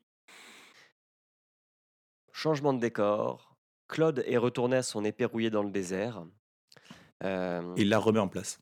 il la remet en Ah, place. oui, alors c'est un reflashback. Parce que l'épée, on l'a déjà vu planter. Ah oui, euh, c'est vrai, c'est avant qu'il Oui, la donc c'est reflashback. On nous montre comment l'épée est arrivée là. Et l'épée est arrivée là parce que c'est une sépulture. Enfin, on ne sait pas si c'est la sépulture d'où le mec qui a été enterré. A été enterré. En tout cas, Claude se remémore un compagnon d'armes qui s'appelle Zach. Et Son maître. est-ce que c'est son. Dans le jeu, c'est pas son. Le mec qui le remplace. C'est un, c'est un, c'est un pote de guerre, quoi. Les deux sont De ce que j'ai dans compris, l'armée. De ce que j'ai compris de cette scène-là, c'est euh, c'est un peu son mentor, quoi. C'est le mec qui lui a tout appris. Et euh, d'ailleurs, euh, il le dit euh, tu es mon, tu es mon héritage ou je sais pas quoi, mais enfin, tu es mon Alors- héritage vivant ou quelque chose comme ça. Il y a aussi un truc, c'est que dans le jeu, c'est assez mal expliqué, faut être honnête. Oui. Et le film n'apprendra rien de plus là-dessus. Ça n'éclaircira pas En grand-chose. fait, le film refait en image de synthèse le- la scène du jeu. Donc, le, quand on voit euh, Zach et Claude dans le camion, où Claude a pas l'air très bien et Zach a l'air d'être le mec euh, ultra fringant, ultra badass, euh, on a la même scène dans le jeu. Et effectivement, l'histoire qui lie Zach et Claude, c'est que Claude va mourir, Zach pardon, va mourir au combat et Claude va reprendre entre guillemets la vie de Zach, sans s'appeler Zach, Mhm. et reprendre ses rêves. Mais lesquels? On n'en sait rien. Non, mais c'est ça. Mais je crois que dans le jeu, si je me souviens bien, en gros, il le remplace. Il y a, il y a une histoire de- de- C'est ça. d'usurpation d'identité. Enfin, je- il y, a, il y a un truc comme ça. Et il y a un jeu euh, avec Zach en héros aussi qui s'appelle Crisis Core euh, Ouais. Final Fantasy VII. Ok. Qui est un préquel euh, à FF7.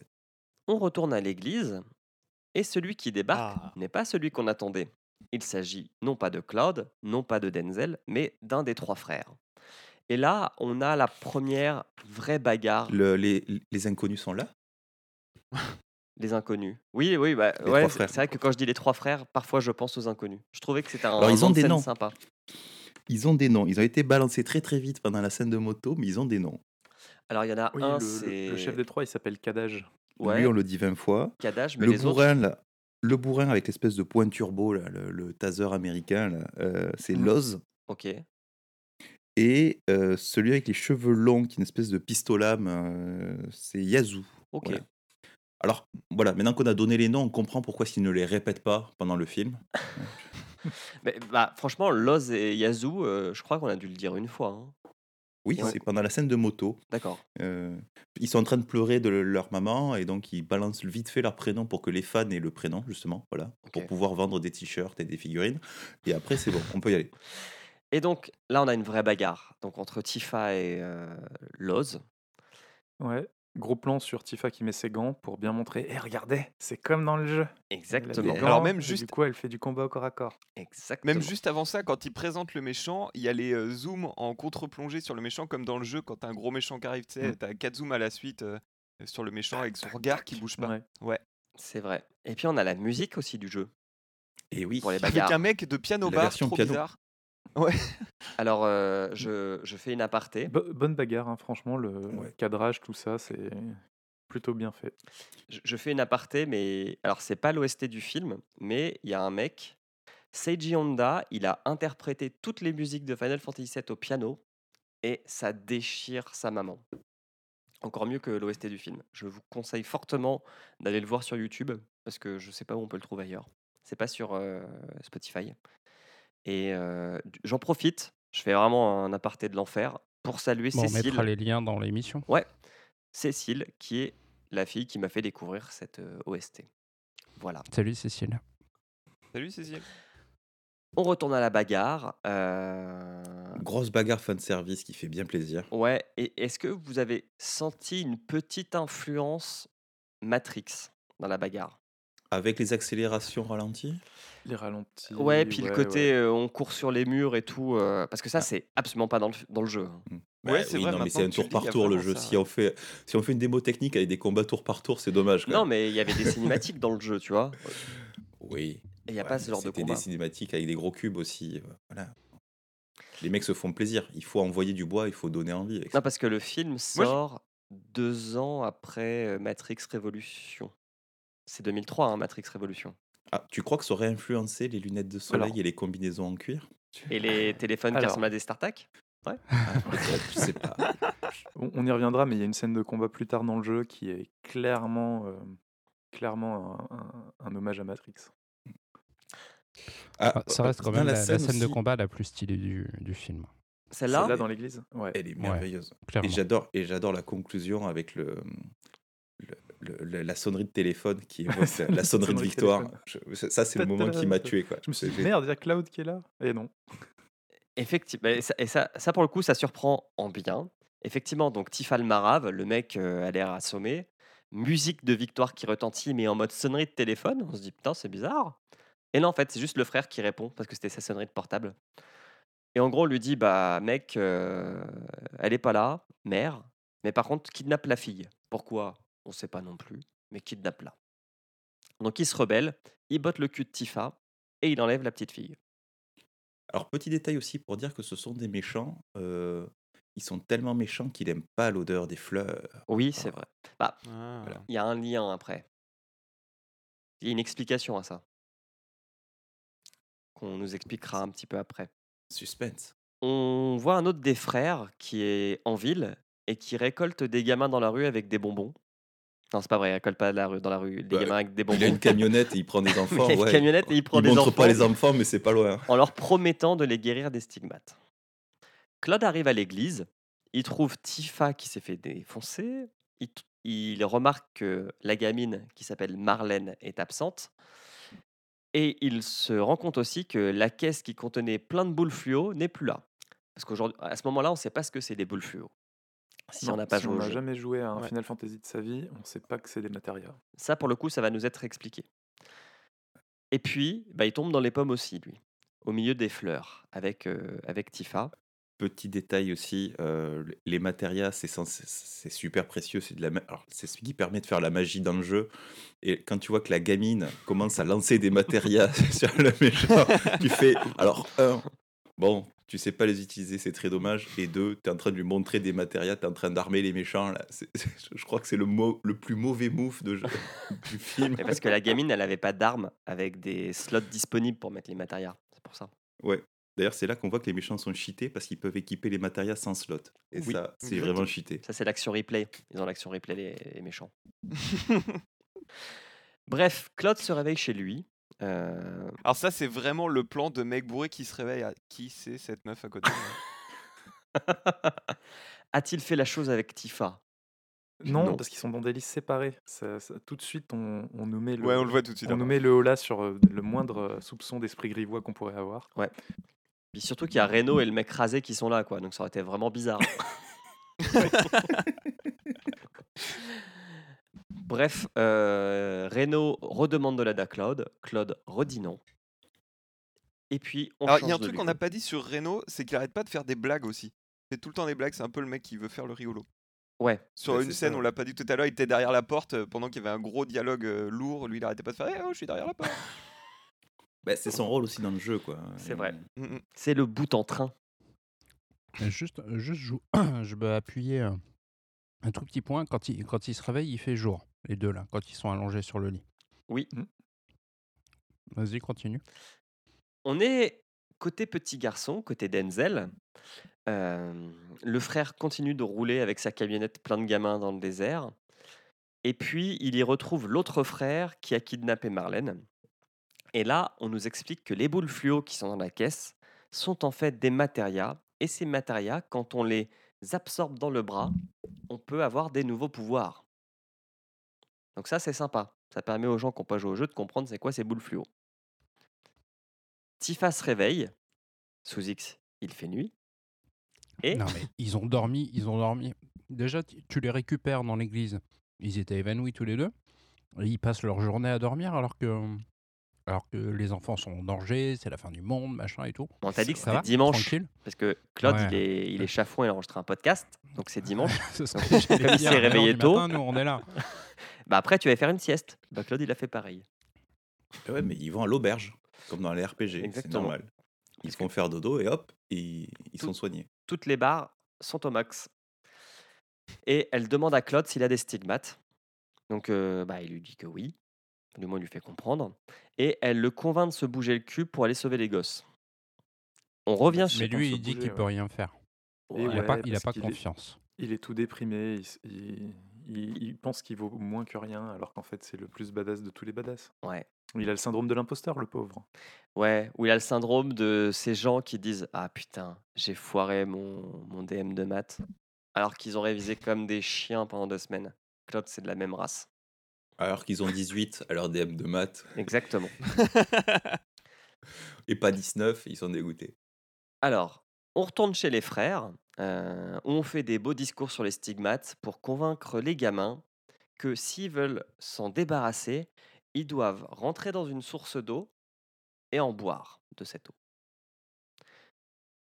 Ils le font et ça la change. chaîne euh, L'île aux enfants là? Euh, T'as Ouais. oublié de dire qu'il y a une espèce d'aura noire dégueulasse autour quand même.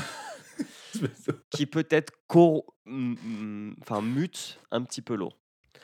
Euh, Et effectivement, ça change la couleur des yeux des gamins. On se dit que c'est un mauvais signe. Et petit point. Il se euh, retrouve avec les, les mêmes yeux que les trois frères. Oui. Avec euh, des yeux de chat. des yeux de chat euh, bleu Mhm. clair euh, et pupilles euh, très dilatées, Euh, très euh, non dilatées pardon, mais très fines, euh, verticales.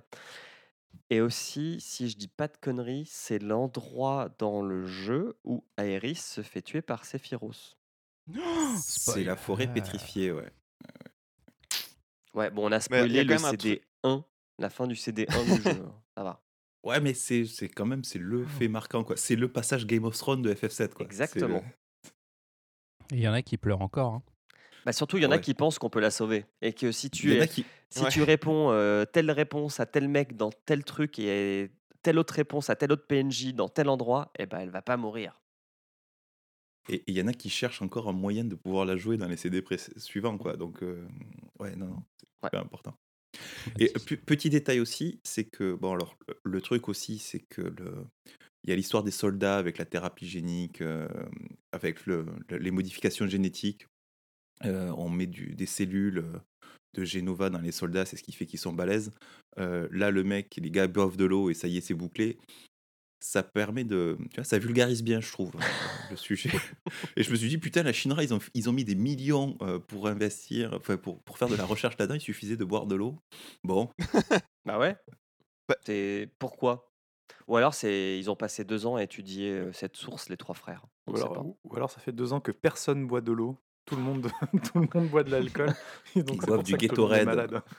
on est dans l'idiocratie, quoi. Bon, après, il y a un truc un peu bizarre là-dedans, c'est qu'il y a quand même, euh, je sais pas combien de gamins, il y en a peut-être une vingtaine, devant un mec inconnu aux cheveux gris qui a quand même pas l'air super sympa, qui leur dit bah allez-y, buvez de l'eau qui a l'air dégueulasse. Les gamins ils se regardent, bon, on va le faire, je pense, il a l'air gentil. L'effet de groupe. Et C'est quoi? Ouais, Qui et- éduque ses enfants? Et puis les mecs sont touchés par une maladie inconnue et incurable. Donc bon, Foutu pour foutu. C'est ça, autant le tenter. Ouais. puis un look de J-pop, quoi. Merde. ah, il, venait, vi- il voulait venir au concert. Claude arrive aussi à la source en moto, seul, et il pense à Aéris, puisque comme euh, je viens de le dire, c'est l'endroit où Aéris est, est morte.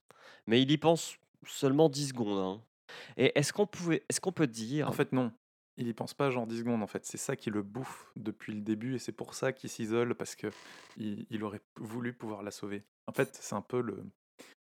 C'est un peu un- comme les joueurs qui espéraient pouvoir la sauver, c'est que il, il, il s'en veut, quoi. Alors moi vit je suis d'accord des- avec toi parce qu'on va le revoir plein de fois après, il va y avoir plein de petits flashs comme ça où on voit Iris sur fond blanc et tout, et t'as l'impression qu'elle l'obsède tout le temps. est-ce que c'est des clins d'œil au jeu? Oui. ouais, quand même là. Et, et est-ce qu'on peut C'est- C'est dire, pas des clins d'œil, hein. c'est des, c'est des, c'est des petits coups de poing dans l'épaule. Est-ce qu'on peut dire qu'il y avait une tension sexuelle entre Claude et Aéris J'ai pas joué au jeu donc je ne peux pas le dire. Lui, il en avait Alors- une. Elle, je sais pas, mais lui, euh, oui. En vrai, dans le jeu, tu pouvais sortir avec soit Tifa, soit Iris, et c'était super difficile de sortir avec Iris. Non, c'est- tu pouvais sortir avec Barrett aussi. Ah ouais? Ouais. Il y a une version où tu sors ni avec Iris ni avec Tifa et tu sors avec Barrett et c'est très gênant pour tout le monde. Je savais pas. Ok. Et puis, il arrive sur les trois frères, sauf que ces derniers, ils ont eu la bonne idée de mettre les gamins en travers de la route comme un bouclier, ce qui est, ce qui est, ce qui est plutôt euh, une bonne idée. C'est vraiment une idée de méchant. Donc, Ouais. sur sa moto, Claude se casse la gueule. Et puis là, il y a bagarre. Il y a bagarre. Mais à un contre trois, bah Claude, il se fait encore marave. Ouais, puis un contre trois, et puis il y a les enfants qui, qui font des trucs bizarres, on sait pas trop. Et puis... Alors, les enfants sont devenus des zombies ninja. Oui, ils tombent, ils tombent des arbres, ouais. c'est pas trop. euh, Et là, qui arrive pour euh, aider Claude? Une grosse flaque Alucard. rouge. Bah, c'est c'est Alucard. Oui, c'est pas très Dante subtil. de Devil May Cry, on sait pas trop. C'est pas très Ah, subtil. il, il a tellement le style de Alucard dans euh, Helsing. Ouais. ouais. C'est super monstru. Donc super monstru arrive. non, Et en fait, c'est un Tout ça vampire. parce que c'est un vampire. oh. C'est Vincent. Donc Vincent, qui est un personnage du jeu, qui est un personnage optionnel. On pouvait Ouais, ne pas fait jouer avec. Ce qui fait que même si t'as fait le jeu, tu t'es même pas sûr de savoir qui c'est. C'est vrai. Et Vincent, il est badass de ouf. Il est badass 9000. Ah, il est trop Vincent. stylé. Ouais. Il parle un peu en énigme aussi. Oui. Puis on voit jamais sa bouche parce que c'est un vampire, alors peut-être qu'il a peur de montrer ses dents. Il a toujours un grand col. Peut-être qu'il pue de la gueule et qu'il en a conscience. Aussi. Et lui aussi, il a son propre jeu d'ailleurs, euh, Vincent. Un espèce de jeu de shoot 'em up, je crois, la Devil May Cry, un truc comme ça. Ok, D'accord. j'ai jamais joué. Peu- et pas grand monde n'y a joué. Je- Alors, Vincent, il nous confirme qu'effectivement, euh, les frères cherchent Genova, qu'ils appellent mère, pour ressusciter Sephiroth. Un téléphone portable tombe dans l'eau. Ouais, Gros plan moi, je me dit, c'est l'instant pub, tu vois. Oui. C'est, euh, Mm, mm. tu sais, Alors- t'as une musique qui sort de tu sais pas où, il y a une coupure de rythme. Il y a, tu vois, tu as un plan sur un téléphone qui tombe, alors il y a des messages vocaux, mais on n'écoute même pas, et tu te dis, oh, il est joli ce téléphone, c'est la pause. C'est Ouais. le milieu du Et film. il marche là, encore dans et- l'eau. Je pense pas qu'il était résistant à l'eau le téléphone hein, à l'époque. Ah, Il était pas IP90, hein, clairement pas. Et puis, il y a plein de messages vocaux, comme tu l'as dit, Thomas. Deux personnages dont qu'on ne connaît pas en fait. Donc, si on n'a pas joué au jeu, bah, va bien te faire voir euh, là-bas, puisque tu ne sais pas qui c'est. Si tu as joué au jeu, bah, tu sais que c'est tous les potes de Claude, donc tous les personnages de la bande de gentils que tu peux jouer pendant le jeu, qui vont rappliquer. On arrive en ville et les trois frères foutent la merde. Tout le monde change de trottoir. J'ai pas osé la faire. Ouais, voilà. Les trois frères foutent la merde près d'une stèle, donc la fameuse stèle qu'on a vue euh, un peu auparavant, qui est, Sans patate qui est faite euh, en mémoire du combat euh, qu'il y a eu il y a deux ans. Ils réutilisent les gamins hypnotisés comme boucliers autour de cette stèle. On s- et on ne sait pas J'ai pourquoi. pas trop saisi si au départ ils étaient en mode service d'ordre pour empêcher les gens ou euh, justement oui en bouclier pour, euh, pour protéger les, les trois frères. C'est un peu chelou. mais les gamins font flipper de toute façon. Oui, ils font flipper. Et Bon, on euh, pourra pas faire de sort de zone, tant pis. Voilà. Ouais, bah ouais. Et Reno et son pote rasé arrivent. Donc là, il y a un premier combat qui a lieu entre deux des frères et puis eux deux. Et pendant ce temps-là, Claude, lui, s'en bat les couilles parce qu'il va plutôt ramener Marlène à la maison et discuter autour des stigmates. C'est l'instant que j'ai appelé Rush Hour euh, Jackie Chan. Le combat, le combat avec, euh, avec et et, euh, et les deux frères, c'est vraiment, ça, ça fait vraiment penser à ces, à ces combats euh, de films, euh, de vieux films chinois de kung-fu, euh, Mm. rigolo à la fois et totalement euh, série B. C'est vrai. Mais en plus, et tu te dis, mais les gars se sont fait maraver à un contre deux, et là, les gars, ils y vont, ils, ont- ils sont tous là, et euh, tu sais qu'ils vont se faire éclater. En plus, ils sont là avec leurs petites matraques à la con, alors que les autres, avec leur magie, leurs grosses épées, euh, ils n'arrivent pas à les gérer. Tu sais que ça va mal se passer, quoi. Tu, tu- tu le sais. Oui, C'est là où euh, il y a les lunettes euh, du pote de Renault qui sont cassées. Et, Ouais. euh, et Oui. il, il en reprend une paire dans, ses- dans sa veste. ouais parce Ouais. qu'il est actionnaire chez Alain Afflelou.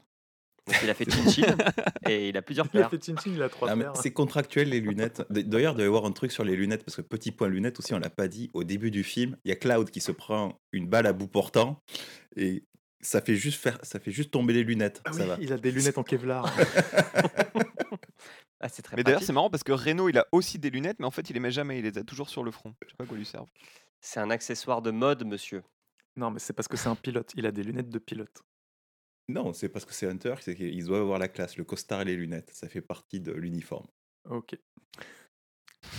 Et là, on revient à la scène où il y avait un mec avec son épée qui tirait un mec qui était en fauteuil. Donc là, on comprend que c'est un des trois frères et Rufus, C'est le, c'est Kadage, le C'est frère aîné. dire. et Rufus. Et on a un débat sur qu'est-ce qui va se passer si Sephiroth, Sephiroth revient. Bah, c'est la merde. C'est sûrement la merde. Merci, au revoir. Et en fait, le frère, Kadage, va décider de passer la seconde et d'invoquer une grosse bête grâce à une matéria. Parce que dans FF7, le truc qui était cool, c'est qu'il y avait des matérias de magie, feu, glace, euh, terre. Il y avait des matérias d'action, mimer, voler, etc. Mais il y avait surtout des matérias d'invocation où, à la place de se battre, on envoyait un gros monstre ratamer les ennemis. Et Baphomet, ou Baphomet, je sais pas comment vous dites, Bah, Bahamut. Sauf qu'on sauf qu'on n'a pas son nom dans le film. Et là aussi, deuxième point cheaté. Euh, Bahamut, quand tu fais une invoque dans FF7, le mec il vient 30 secondes, il envoie une boule de feu, il se casse. Là, le monstre, Ouais. il reste une demi-heure et il rase la ville. C'est dégueulasse. c'est vrai. Euh, et puis, euh, ouais, je sais pas pourquoi je dis Baphomet, Bahamut. Non, Euh, Bahamut. Bahamut aussi, il y a un truc qui est plutôt lié à FF8 qu'à FF7. C'est que dans FF7, les matérias d'invocation, bah, tu les trouves et puis tu les mets dans ton arme et c'est parti. Dans FF8, les matérias d'invocation, tu es obligé de les battre pour que ces monstres te suivent. Et là, c'est ce qui va se passer en fait. Enfin, ils vont pas, Bahamut va pas suivre euh, Cloud, etc. Mais ils vont devoir se battre contre lui. Ouais, mais parce qu'ils ont été invoqués. C'est-à-dire que le mec qui les invoque, il a juste chopé la matéria, il la balance. Alors, il la balance. Pourquoi faire? Bah, Pour casser la stèle, parce que les trois frères pensent que sous cette stèle se cache la tête de Jéhovah. C'est tellement gratuit comme raisonnement en plus, c'est tellement con. Oui. Oh là là. Donc, Bon, il y a un truc au milieu de la ville, on va la- on va l'enlever parce qu'il y a sûrement, on a sûrement caché la dépouille d'un extraterrestre euh, dans une statue au centre-ville de la ville. Bien sûr, oui, Bah oui, les gars. Oui. Donc, on Oui, va oui, invoquer oui. un gros monstre qui va faire un gros rayon pour détruire cette stèle. Sont- Euh, Et grosse le- musique Ça les a ravagés, hein. Oui. ouais, Le- ouais. Les gamins, ils sont ravagés, quoi. Euh, la bagarre continue entre Reno, le mec rasé, et ses deux des frères. Et on ne sait pas pourquoi, suite à l'explosion euh, due au gros rayon de Bahamut, le charme se rompt pour Denzel. Il voit Tifa assommée et il se met à foncer sur le monstre, tel un Jon Snow. Et au moment où il allait se faire dévorer, comme Jon Snow, il y a Barrett et Rouge Tresse qui débarquent et qui commencent à se battre. Et là, il y a bagarre. Ah, Et là, il y a grosse bagarre fan service parce qu'il y a aussi Yuffie, il y a Sid, il y a Vincent, il y a Kate. Il y a tout le monde qui arrive et qui se bagarre. C'est grosse bagarre. Alors, ce moment-là, quand Yuffie est arrivé, en fait, il y a Barrett et Red 13 d'abord. On voit Kate 6 aussi, je crois. Et je me dis, putain, il manque plus que le boomerang à pic là, de Yuffie. Et juste à ce moment-là, il arrive en gros à l'écran et dit oh, Allez, c'est parti, fromage et dessert. Mais oui. 4-6 qui sert absolument à rien d'ailleurs. Non. Bah oui, parce qu'il a pas sa grosse peluche. Yuffie, c'est le personnage totalement random dont tout le monde se fout dans le jeu, on est bien d'accord. Ouais, c'est celui-là. Alors, Ok. elle est pas random. C'est la ninja. C'est la ninja voleuse de materia. Elle est un peu euh, énervante dans le jeu. Tout comme là, elle l'est un peu, quoi. Parce que les- la seule scène de dialogue qu'elle a, tu la vois avec plein de materia et puis on... elle sert à rien. Ça sert à rien. Alors, petite anecdote sur le jeu. J'ai dû aller chercher le nom de certains personnages sur Wiki. Parce que moi, quand j'étais gamin et que j'ai joué à FF7, j'ai eu la bonne idée de renommer tous les persos. Donc, certains qui sont Ah. iconiques, comme Barrett, Rouge Stress Cloud, Tifa, je m'en souvenais. Mais euh, genre Kate, enfin Kate Snow, je m'en souvenais pas quoi. Kate 6. Kate 6, je m'en souvenais pas. Yuffie, je m'en souvenais pas. Les autres, ça va. Bon, les il y en a dans tous les FF. J'étais le seul à faire ça. Vous, vous avez laissé les personnages des. les noms des Moi, je- garde les noms, ouais. Ah non, moi j'avoue, j'avais changé aussi. Je mettais les noms des gens que je voulais qu'ils soient mes copains. Oh. Le problème, c'est que si tu changes les noms, après, quand tu vas regarder dans la soluce, tu comprends plus rien. Tellement. Non. Et ne regardez Mais pas, regarde les, pas les solutions, solutions. tout simplement. Ouais, tu rigoles. Euh, Donc, l'instant Tina Arena. L'instantina Arena. Claude arrive en moto. plus haut. ok. Claude arrive en moto. À Euh, moto. à moto, pardon. Tifa est clairement in love de lui. Elle lui fait un regard euh, de, de sexe. Je- J'ose le dire. Ah ben, elle lui court après pendant tout le jeu vidéo, euh, c'est pas pour le lâcher pendant le film. hein. Et là, on a une bonne scène fan service de fou parce que chaque perso vient attaquer le monstre avec son arme parce que chacun a une arme. Euh, ça peut être un boomerang, ça peut être un canon, ça peut être un gros bâton, ça peut être un pistolet très classe. Et puis, euh, Claude arrive, il commence à maîtriser le monstre. Et en haut de l'immeuble en construction, parce que tout se passe euh, dans le même quartier, Rufus dévoile un truc de fou. En fait, c'est lui qui a la tête de Jéhovah et il va l'acheter dans le vide parce qu'il est YOLO le mec, rien à foutre. Et c'est là où on voit qu'il a un bandeau aussi parce qu'il sort enfin de son Enfin, bras. Il révèle qu'il a une boîte Oui, Oui. et, euh, et que Kadaj fait Oh maman ouais, bon, on comprend que c'est la tête de Jéhovah qui est dedans. Ouais, les, les restes de cellules. De... Elle est toute petite la boîte. Comment Oui. tu veux la tête de l'espèce de monstre immense qu'on aperçoit au tout début euh, pendant le flashback rentre là-dedans Bah, je sais pas, peut-être que. Comment ça s'appelle C'est peut-être les pygmées sont passés par une là capsule corp, une capsule corp. et les pygmées sont passés par là et puis ils ont réduit la tête. Ah. Ouais, mais là, tu, tu pars du principe qu'il y a eu un scénario là quand même. Ouais, non. Bref, Rufus, Rufus, qui rappelons-le, est le, le patron de la Shinra. Oui. De- Le mec, euh, niveau marketing, euh, prochaine réunion des actionnaires, je donne pas cher de sa peau. hein. non. Il fait un peu du, il fait un peu de la merde là. Et Kadaj Ouais, est tellement quoi. pas content qu'il Euh, utilise une matéria pour tirer sur Rufus, mais on voit pas si ça touche ou pas. À ce moment-là du Ça le fait film. tomber dans le vide, non? Je- Non, non, même pas. Je suis pas sûr. Mhm. Juste il tire. On revient sur le combat entre Claude et Bahamut. Alors, Petit point enquêteur aussi quand même. euh, donc Garage qui a interrogé 20 000 fois Rufus, qu'il a croisé 20 000 fois pendant le film. Pendant ce temps-là, Rufus avait encore le- le- les restes sur lui. Je veux dire, euh, Ah, il n'y a pas eu de tu fouilles un mec, tu le crois pas, tu il l'a pas fouillé quoi. C'est le gars en fauteuil roulant, il a des gardes euh, du corps en carton. euh, je- Ils sont pas été bons là, les, euh, les J-pop là, le- les Non, chanteurs. c'est vrai. Et en fait, dans le combat entre Claude et Bahamut, euh, Bahamut a commencé à s'élever dans les airs. Et là, c'est le moment Tina Arena que vient de rappeler sous X. On a tous les potes de Claude qui lui font une sorte de courte échelle pour le propulser euh, dans les airs. Des à la fin- aériennes. Ouais, une courte échelle aérienne. Et à la fin, donc Bahamut tire une boule d'énergie. Claude passe dedans. Et qui y a dedans? Qui, qui a-t-il dans ce Kinder d'énergie? Aéris, qui elle-même tend la main à Claude et le propulse aussi dans, le, dans les airs. Claude, Et il en ressort chargé de puissance. euh, ah oui, la puissance 3000. Claude arrive sur le monstre et il le tranche en deux en courant sur sa carcasse. Scène classe. très, très, très, très classe. Ouais. C'est pas mal. ouais. Le pouvoir de l'amitié. Oui. Je sais- je sais pas vous, mais j'ai- de moi, cette scène, franchement, j'ai trouvé que la. Même sans connaître le jeu, sans connaître le lien entre les persos, euh, j'ai trouvé que ça, l'émotion était là, quoi.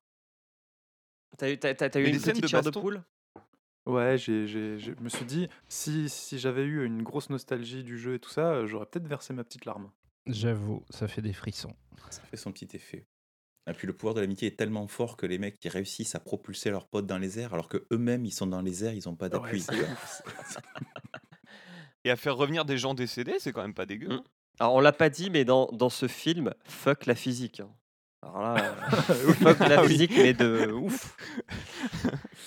On revient sur Rufus et euh, Kadage, qui tombent dans le vide. Euh, L'un euh, pour s- récupérer la tête de Jéhovah, l'autre, on sait pas pourquoi. Sûrement parce qu'il s'est. Il, est- il- ah oui, il est tombé en esquivant le, le coup. Et euh, les frères récupèrent la tête et partent en moto, pendant que Rufus, lui, est sauvé par son équipe spéciale. Donc, euh, D'ailleurs, Ouais. je sais plus qui disait que Rufus c'était une victime, mais là, euh, pas si victime, hein, Rufus quand même. euh, il, il mouille la chemise. hein. c'est vrai. Ça sera le seul moment du film où il mouille la chemise. Euh, donc, en fait, il y a Reno, il y a le mec rasé, et il y a deux autres personnes qu'on pensait mortes. Euh, Elena Oui. et. Je sais plus comment il s'appelle l'autre, on s'en fout de toute façon. Tseng. Je crois que c'est Vincent qui dit à, à Cloud quand ils sont dans la forêt des arbres brillants qu'il les a, euh, Il a essayé de les sauver. il les a récupérés, il a essayé de les sauver, puis on verra bien s'ils survivent. Bon, bah, ils ont Bah, survécu. ils survivent. Euh, nouvelle scène fan service pour ceux qui ont joué au jeu. Oh. Claude prend sa moto et il poursuit les frères sur une autoroute en construction qui est bonne, euh, exactement. bonne scène de course. hein. Ah bah je sais que toi, en grand fan de Fast and Furious, tu ne pouvais qu'apprécier cette scène Ah, j'ai j'ai vraiment aimé. ouais. puisque on a des motos qui tournent dans tous les sens, on fait de la marche avant, de la marche arrière, on se tient les bras pour pouvoir tirer à l'envers, etc. On a une On moto, saute de moto en moto sur les murs et tout pendant que les motos continuent d'avancer. Bien sûr. c'est- une moto c'est super. traverse un hélicoptère. Oui. Yeah. C'est quand même pas mal. Bagarre, bagarre, manqué- bagarre. Il m'a manqué la musique, euh, la musique du jeu parce que c'est c'est une référence à un mini-jeu, de- à une séquence de, du- de FF7 euh, quand on fuit euh, à moto et on se fait attaquer par des loupards aussi euh, sur la moto. Il Ouais. manque la petite musique. Ça, ça me manquait. Bon, il y a une grosse musique rock aussi qui marche bien, mais Il y a une grosse musique rock et puis la scène est, est bien faite. J'ai trouvé que c'était c'était bien fait pour euh, de la 3D de 2005, 15 ans après. Ça n'a pas tant vieilli que ça, je trouve, sur cette scène. Claude commence à prendre le dessus sur deux des frères. Il casse, enfin il coupe leur, euh, leur arme, donc le, point d'électricité et puis le pistolet de l'autre. Et afin de donner un petit avantage à Cloud, ils sont dans un tunnel en train de se battre. À la fin de ce tunnel, tu as Reno et son pote Alain Felou qui vont plastiquer le tunnel pour définitivement ralentir les deux frères et ainsi laisser Claude affronter le dernier des frères le plus puissant qui s'appelle Kadage. J'ai envie de l'appeler Yadak. Tu vois, j'ai envie de l'appeler à, l'inverse. Je sais pas pourquoi. Galak? Non. Galak, ouais. Pour se battre contre Kadage. On arrive à l'église, tout se passe dans cette église. Et en fait, le frère se rend compte que euh, la boîte qui contient la tête de, de Jéhovah, elle est un peu flinguée. Il y a une petite coupure, Oui, une petite a- cassure et il y a un Ouais. liquide qui coule, Le liquide vert chelou, là. ouais. Ouais. Donc, qui fait muter les tortues ninja. qui fait mutuer les tortues ninja. Donc là, le mec hurle, ah, pas content, et puis rebagarre À moto. à moto Dans l'église. Dans l'église. dans l'église. Un Ouais. truc improbable. L'église, elle a morflé. hein, parce que déjà, pendant le premier combat, le mec, il pétait les colonnes Mm. à coups de poing. Là, ils sont en moto avec des méga épées. euh, ouais. Alors- Et puis euh, les motos, bo- bonne résistance, hein, parce qu'elles elles prennent cher depuis le début à faire des sauts énormes et tout. Les suspensions, euh, je pense qu'il faudra repasser au garage euh, dans pas longtemps. Mais c'est réaliste parce que si tu revois bien, la moto de Claude, elle a des rayures. Oui, Elle a des à un moment. Non, mais après, après c'est un truc que j'ai noté tout au long du film qui, euh, qui est pas mal, c'est qu'ils ont fait attention à, lors des combats et tout ça, à salir les vêtements, à mettre des traces euh, de coups ou des traces de saleté sur les personnages. Et c'est euh, un truc qu'on qu'on voit même pas forcément euh, aujourd'hui dans des films euh, en, euh, réels, quoi, enfin en, en prise de vue réelle. Ah, et Donc, puis euh, la, la moto, la moto au début, elle était propre, hein, comme la statue. hein. Oh, je truc de le, ouf. le souci du Ouais. détail. Mais- Mais par contre, les motos doivent être légères, ou alors Kadage doit être très fort parce que, en fait, dans l'église, il y a des piliers. Il tire sur un pilier qui tombe et qui fait une sorte de tremplin. Et le mec arrive à soulever sa moto pour Oui. se mettre sur le pilier et s'en servir comme tremplin. Ouais, mais tu sais, il y a des suspensions sur les motos. Il, donne un petit coup et puis la suspension, elle répond très vite. Ah. Comme les Ou latinos là bouton- dans GTA San Andreas, qui ont des, Ouais, des vérins. Il fait du trial avec une moto de- d'une tonne. Bref, bagarre. Sauf que là, il y a un, y a jaillissement d'énergie de la vie dans l'église qui fait fuir le frère avec la tête de Jéhovah. Donc, euh, on, on avait déjà le premier des frères qui aimait pas les fleurs. euh, tout à l'heure, tu as fait remarquer euh, François, je crois, quand il se battait contre Thomas, pardon, Thomas, ouais. quand il se battait contre Tifa. Et là, clairement, on comprend que l'énergie de la vie- de la rivière de la vie, ça fait pas du bien aux frères, donc aux, aux, aux mecs qui proviennent de Sephiroth. Correct? C'est ça, c'est ça. Ouais, ouais, je- mais juste mets-toi d'accord sur la prononciation. Parce Ah, que En là, fait, mon cerveau veut pas. C'est Sephiroth. Sephiroth. On, Sephiroth. ah, on va l'appeler Eliroth. Bref, rebagarre, bagarre, bagarre, bagarre. Là, il y a un vaisseau qui arrive, et dans ce vaisseau, il y a tous les potes de Cloud qui battent le combat, mais qui décident de ne pas intervenir. J'ai noté pour une forme d'honneur. C'est son Ouais, combat. c'est- son combat, c'est surtout parce qu'il il faut qu'il dépasse un petit peu son, son blocage, son syndrome de l'imposteur. Mm. C'est ce combat-là d'ailleurs qui euh, est un hommage à Matrix où ils, volent à travers le, les immeubles, euh, ils défoncent tout sur leur passage. C'est vraiment l'école Matrix Révolution du combat final. Et ils vont même Oh, pas lâcher des ont Ils n'ont pas level up pendant qu'il fait trois jouer. ans. Restons honnêtes, ils n'ont pas level up pendant trois ans, ils n'ont rien foutu. euh, Voilà. Ils n'ont pas le niveau, c'est tout. C'est vrai qu'ils ont perdu. Ils, ils disent qu'ils ont perdu de leur force. Parce qu'ils sont plus niveau 100, les mecs. hein. Ils ont plus leur limite niveau 4. Ils ont vraiment régressé. Donc Claude était sur le point de gagner quand le, le frère, dans un tout pour le tout, fusionne avec la tête de Jéhovah et il redevient Sephiroth. Et là, musique de Sephiroth qui est la deuxième musique. La mieux du jeu, selon moi, après celle de Tifa avec des chœurs, avec cette, euh, cette ambiance très, euh, très comment dire? Ça envoie. Burana. Sephiroth veut tuer des gens et veut rebâtir un monde à sa façon. J'ai noté bla bla bla bla bla, on s'en fout. Les ténèbres envahissent la ville. Claude se fait défoncer, mais ça se rééquilibre. Et puis ça s'envoie, ça se bat en s'envoyant des bouts de bâtiments à la gueule. Ces bouts de bâtiments qui tombent forcément sur la ville et des gens. Matrix, hein. Ouais. Et Ah tout le monde s'en fout. Puissance 1000, quoi. C'est-à-dire que là, on rase tout. hein.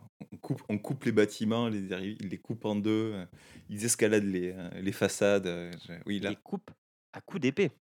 Ben ouais. Et l'épée de Cloud, elle est, elle est vraiment géniale, quoi, parce que c'est, je crois, 4 ou 5 ou 6 épées en une, qui- qu'il défait, refait comme il veut, Mm. pour en faire une grosse épée ou deux épées. C'est très stylé. Et puis, Claude commence à être entouré. Cloud, commence à être. Cloud Barbie, commence à être entouré d'une lumière bleue? Non, cette Oh blague n'est pas possible. Non, non, non. Claude est entouré d'une lumière bleue euh, qui, si tu as joué, au- as joué au jeu, euh, tu sais que c'est quand tu as atteint ton, ta limite. Euh, donc, Quand tu euh, peux les- faire ta limite break. Exactement. Donc la limite, c'est une attaque spéciale qui est très puissante.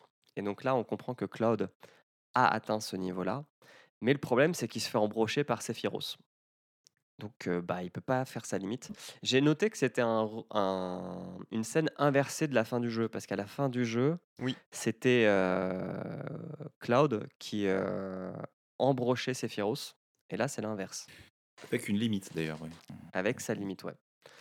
Euh, changement de musique, transformation de Sephiroth qui débloque la fonction aile d'ange, comme dans le jeu.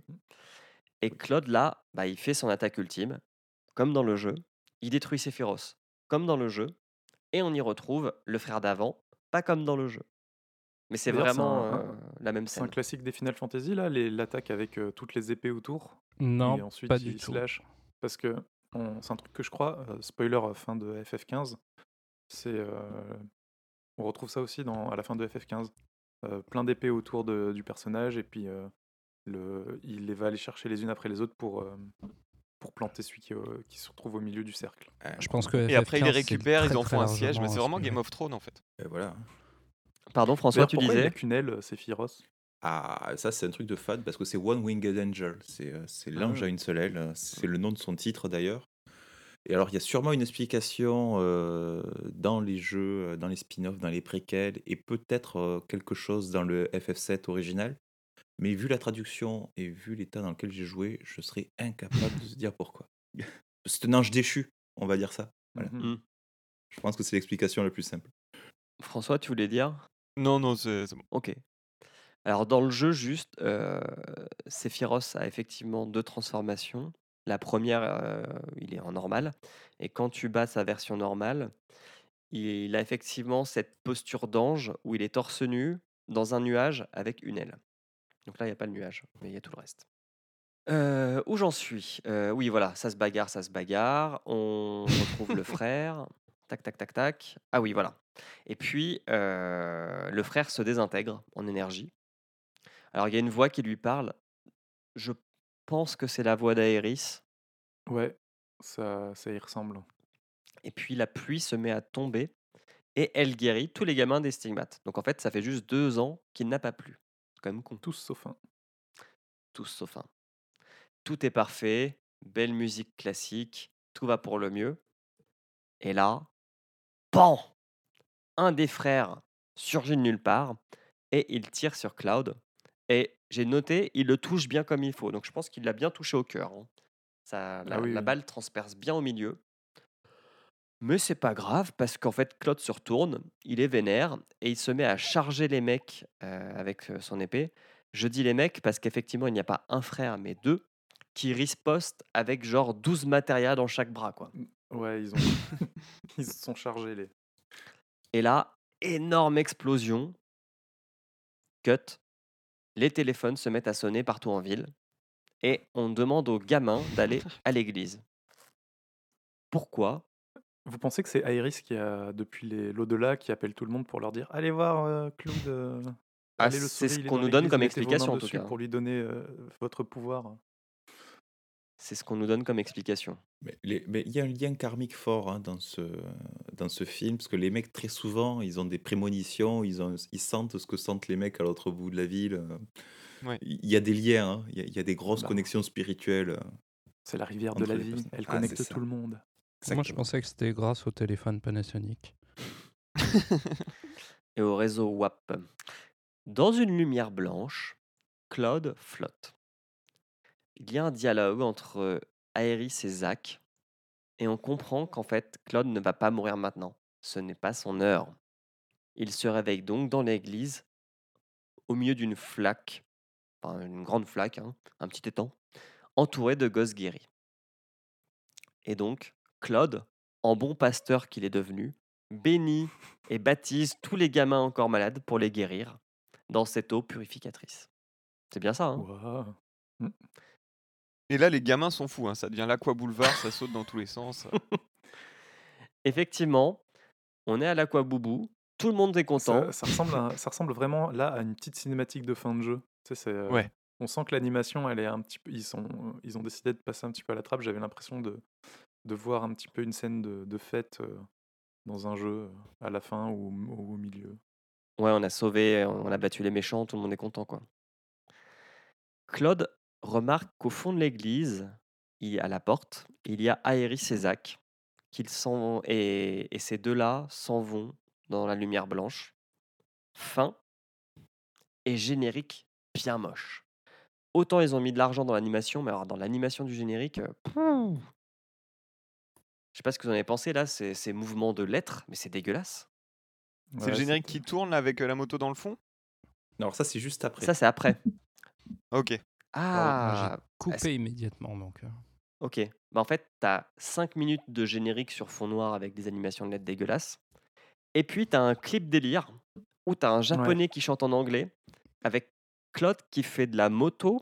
Et j'ai trouvé que c'était ultra réaliste, ultra photoréaliste fait, les fonds. C'est de la, je pense, que c'est de la prise de vue réelle et une incrustation de Cloud sur sa moto euh, Mm. dans la prise de vue réelle. Eh ben, c'est très bien fait. Ouais. Pour l'époque. Mais euh, oui, c'est vachement beau. C'est super. ouais. Et puis, la, la musique est entraînante. Ouais. Ouais, moi, ça m'a fait penser un petit peu à la fin de Final Fantasy VII. Euh, Final Fantasy VII. Fast and Furious 7. Ah, ouais, sauf qu'il n'y a pas de séparation. Non, mais il y, a il y a un petit délire de partir sur la route et, et serpenter sur les, sur les routes de campagne. C'est vrai. À la Du coup, j'ai eu, eu une petite larme. Oh. on a un dernier plan, enfin on a deux derniers plans. Après le clip, on a un premier plan sur une photo de groupe sur un bureau avec tous les protagonistes du film côté gentil, puis les deux gamins là, Marlène et Denzel. Et un dernier dernier plan sur l'église avec l'épée de Claude qui est plantée dedans, un peu de fleurs et une voix qui est sûrement la voix des Félidés de tout, tout, tout, tout, tout, tout début, qui demande euh, à qui est cette tombe? Et euh, une autre voix qui répond ce n'est pas une tombe, c'est là où commence l'aventure des héros. D'un héros. Ou Ou d'un héros. commence une aventure. Ouais, ouais, ça c'est. euh, Et là, c'est vraiment la fin du film. Eh ben, il y en avait des choses à dire. Ouais, ouais, ouais. Bah, c'est dense, hein, il y a beaucoup de choses qui se passent. Tu vois qu'il y a un scénario. Alors, c'est Il y a vrai beaucoup de qu'entre références. Entre mes souvenirs et le revisionnage, je pensais qu'il y avait plus de scènes de bagarre que ça. Euh, Il y a quand même une heure de baston d'affilée, quoi. Euh, ah, juste après le, le- la scène publicité, l'espèce d'interlude, ça n'arrête pas. euh, juste- C'est vers la moitié à peu près. Au départ, au départ, ça parle beaucoup, et puis tout d'un coup, tu te retrouves avec des guitares électriques et une bagarre toutes les 3 minutes. ouais. Alors, et si on parlait du jeu vidéo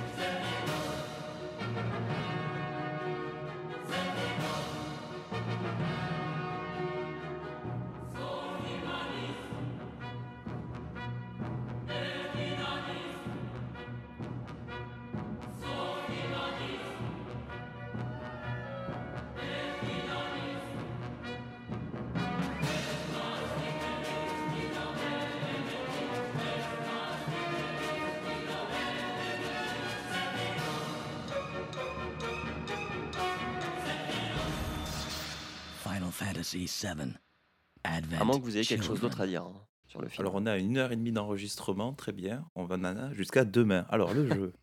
Alors ça commence. On a un plan sur la ville euh, avec euh, une centrale nucléaire. D'ailleurs, est-ce que dans le film, on dit à un moment que la ville c'est Midgar? Je crois pas.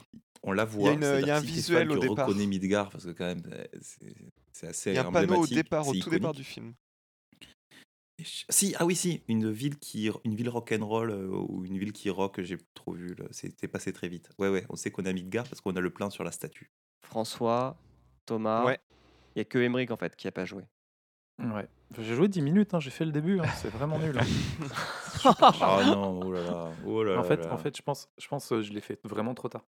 Alors toi, tu y as joué sur Je- euh, PSP ou PS Vita? Sur PS3, PS3 quand euh, ils ont, euh, quand il est arrivé sur le PS Store, euh, j'ai- tenté. Et enfin, c'était vraiment, enfin, il a vraiment mal vieilli. C'est le truc, il- c'était tel quel le jeu de PS1 euh, direct. Donc, euh, Je me demande si FF8 a pas mm, euh, moins bien vieilli que FF7 au final. Je sais pas. moins bien vieilli ou mieux vieilli? Non, moins bien vieilli. Parce que FF7 sais encore, si tu veux, les, les personnages, la, la DA est stylisée au niveau de la 3D. Donc c'est c'est vraiment des, des petits personnages kawaii. Euh, mais euh, FF8, ils ont essayé de faire des personnages euh, qui ressemblent plus, humains. à des. Ouais, plus humains. Et euh, j'avais essayé de le refaire sur, sur PC. Et vraiment, ça, ça, ça baffe trop. C'est pas possible. Ouais, faire- après on est au début de la PlayStation euh, 1 sur le FF7, le FF8 un peu plus tard. Il y a le côté euh, sur le côté rude, c'est vrai que le, les- le gameplay sur PlayStation 1 c'est une autre époque. hein. On- on- n'a pas le souvenir, mais euh, c'était quand même un autre monde. C'est rigide. C'est rigide. hein. Euh, Encore là, ça va, c'est pas Tomb Raider. Euh, le- jouez au premier Tomb Raider, vous allez voir ce que c'est que la rigidité. Euh, Mais ouais, ouais. Et par contre, il a peut-être mieux vieilli, oui. Tu dis le kawaii et le, le SD, le, le super déformé, là, le, le, ça, ça permet de mieux vieillir, peut-être pour l'imaginaire aussi, c'est pas mal. Alors que justement, le FF8 se voulait plus réaliste avec des. Ils ont Est-ce- commencé à faire que- des personnages réalistes. Est-ce que Final Fantasy VII a été votre premier RPG Non. Moi, Oui. c'était le 9. Ok. Ah, t'as joué au Moi, 9 c'était le avant le 6. 7 Ouais, parce D'accord. que j'ai pas eu le 7, j'ai eu la PlayStation un peu plus tard et euh, j'ai commencé avec le 9. Ok. Et toi, François? Moi, c'était le 6, mon premier, et Oh. mon petit frère jouait au... Ouais, mon petit frère jouait au 7 en parallèle. Ok. Et donc, du coup, on se battait euh, quand on était petit en disant que c'était euh, le mien qui était le meilleur. Lui, il était fan du 7 et moi du 6. Alors, ouais, c'est. Je sais pas pourquoi, mais FF7 a une très mauvaise aura chez les fans de RPG en général. Ah bon? Bah, quand il est arrivé en France, déjà, il avait une, euh, une traduction française horrible. Oui. Et il y a même Alors, dans, ça, dans c'est le la jeu- technique aussi.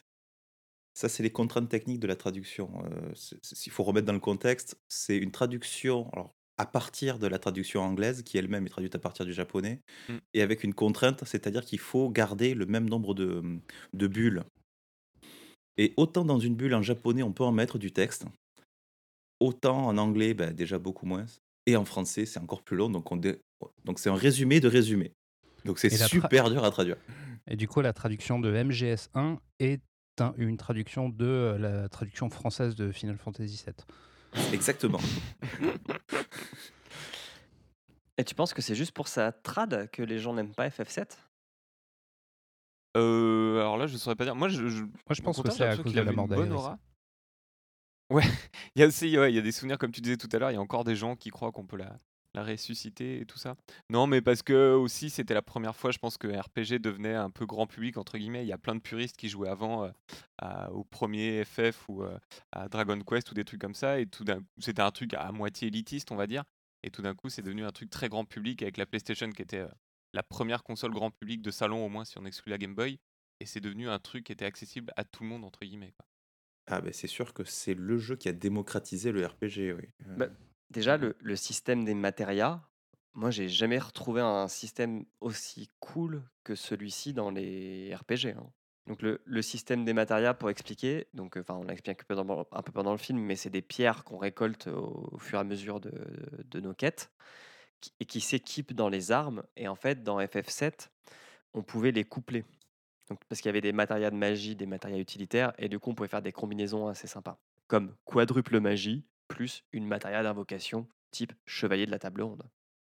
Ah, D'ailleurs, non, je je crois pas- que chevalier de la table ronde, ça marchait Et- pas. C'était la seule invocation qui marchait pas. Et, là, tu poses ta manette, tu vas prendre un café, tu reviens. c'est ça? Oui, c'est ça. je suis pas, euh, je, suis- je suis pas un grand grand spécialiste euh, des Final Fantasy euh, parce que j'ai j'ai commencé à partir du 7 et j'ai pas fait les, les anciens. Mais pour répondre aussi à ta question de pourquoi il n'a pas été euh, plus apprécié que ça, je pense que d'après ce que ce que j'ai lu et, et compris, les anciens Final Fantasy étaient beaucoup plus euh, basiques dans le sens où un R- dans un RPG, tu dois avoir un mage blanc, un mage noir, un mage rouge Mmh. éventuellement, un tanker. euh, des dommages dealers. Et euh, c'est c'est quelque chose que tu retrouves pas du tout en fait dans FF7, qui est beaucoup plus scénarisé avec des personnages euh, Il a caractérisés. les canons. C'est vrai qu'il n'y a pas de classe. Ouais. Il n'y a, il y a pas de classe. C'est le- les classes, on les retrouve dans FF9 aussi, euh, qui, lui est un hommage aux, aux anciennes versions de FF. Mais c'est vrai qu'il coupe pas mal les codes.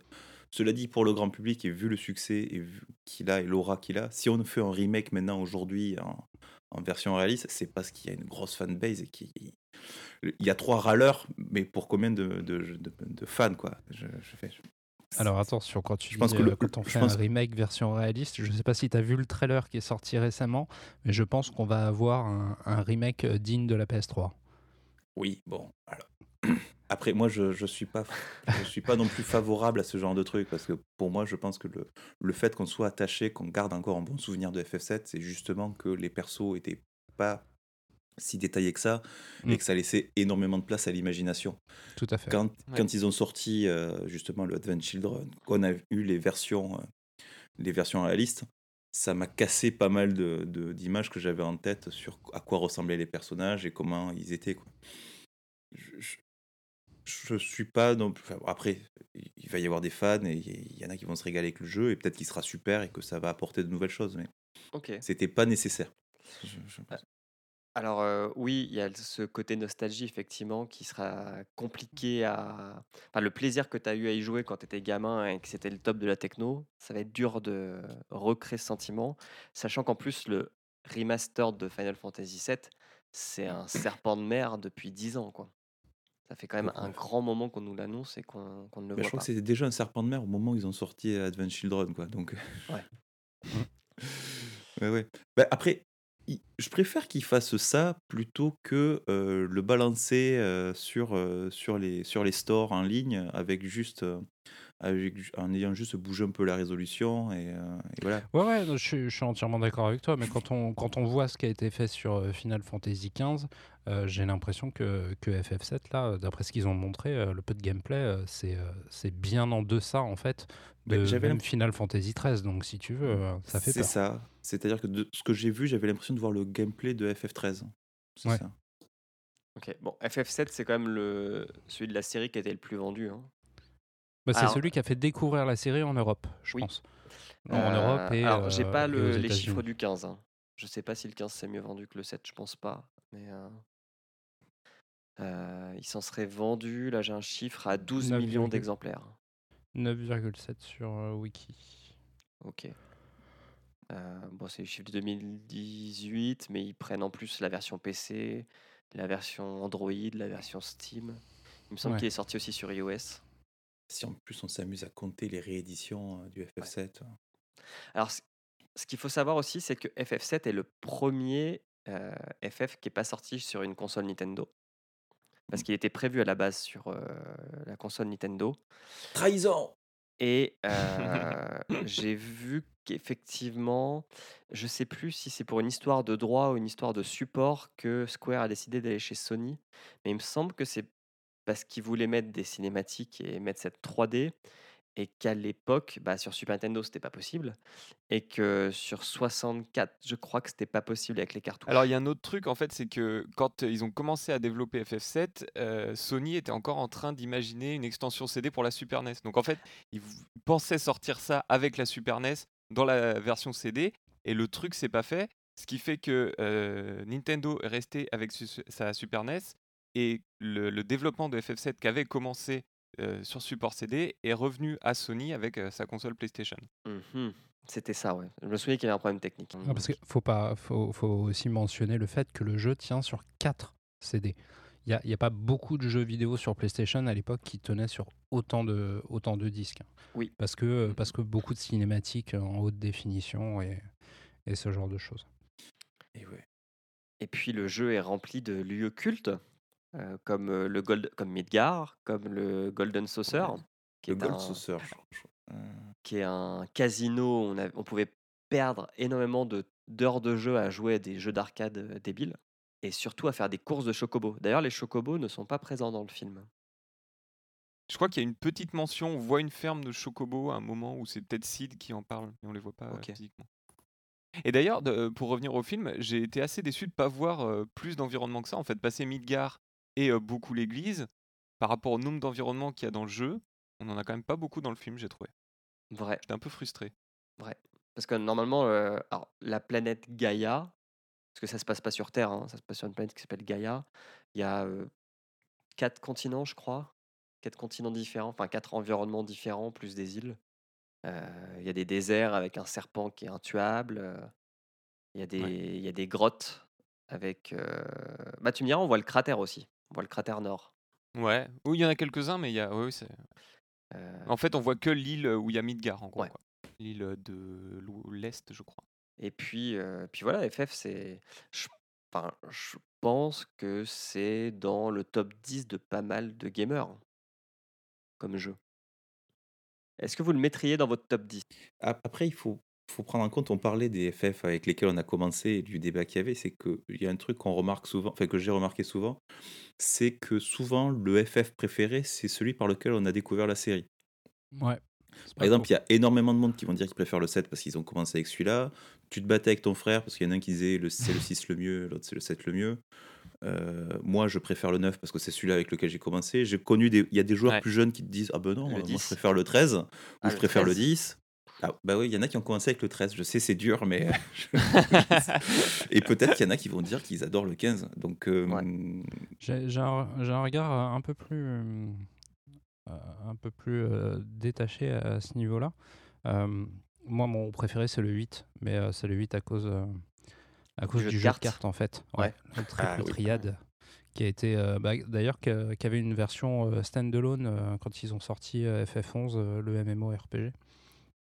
Mais euh, Fi- Final Fantasy, c'était euh, c'était un peu, un peu comme euh, MGS, c'était une vitrine technologique au niveau des, des graphismes. Donc tu savais que, que les cinématiques annonçaient, annonçaient les nouvelles avancées technologiques et la maîtrise de la console sur laquelle ça sortait.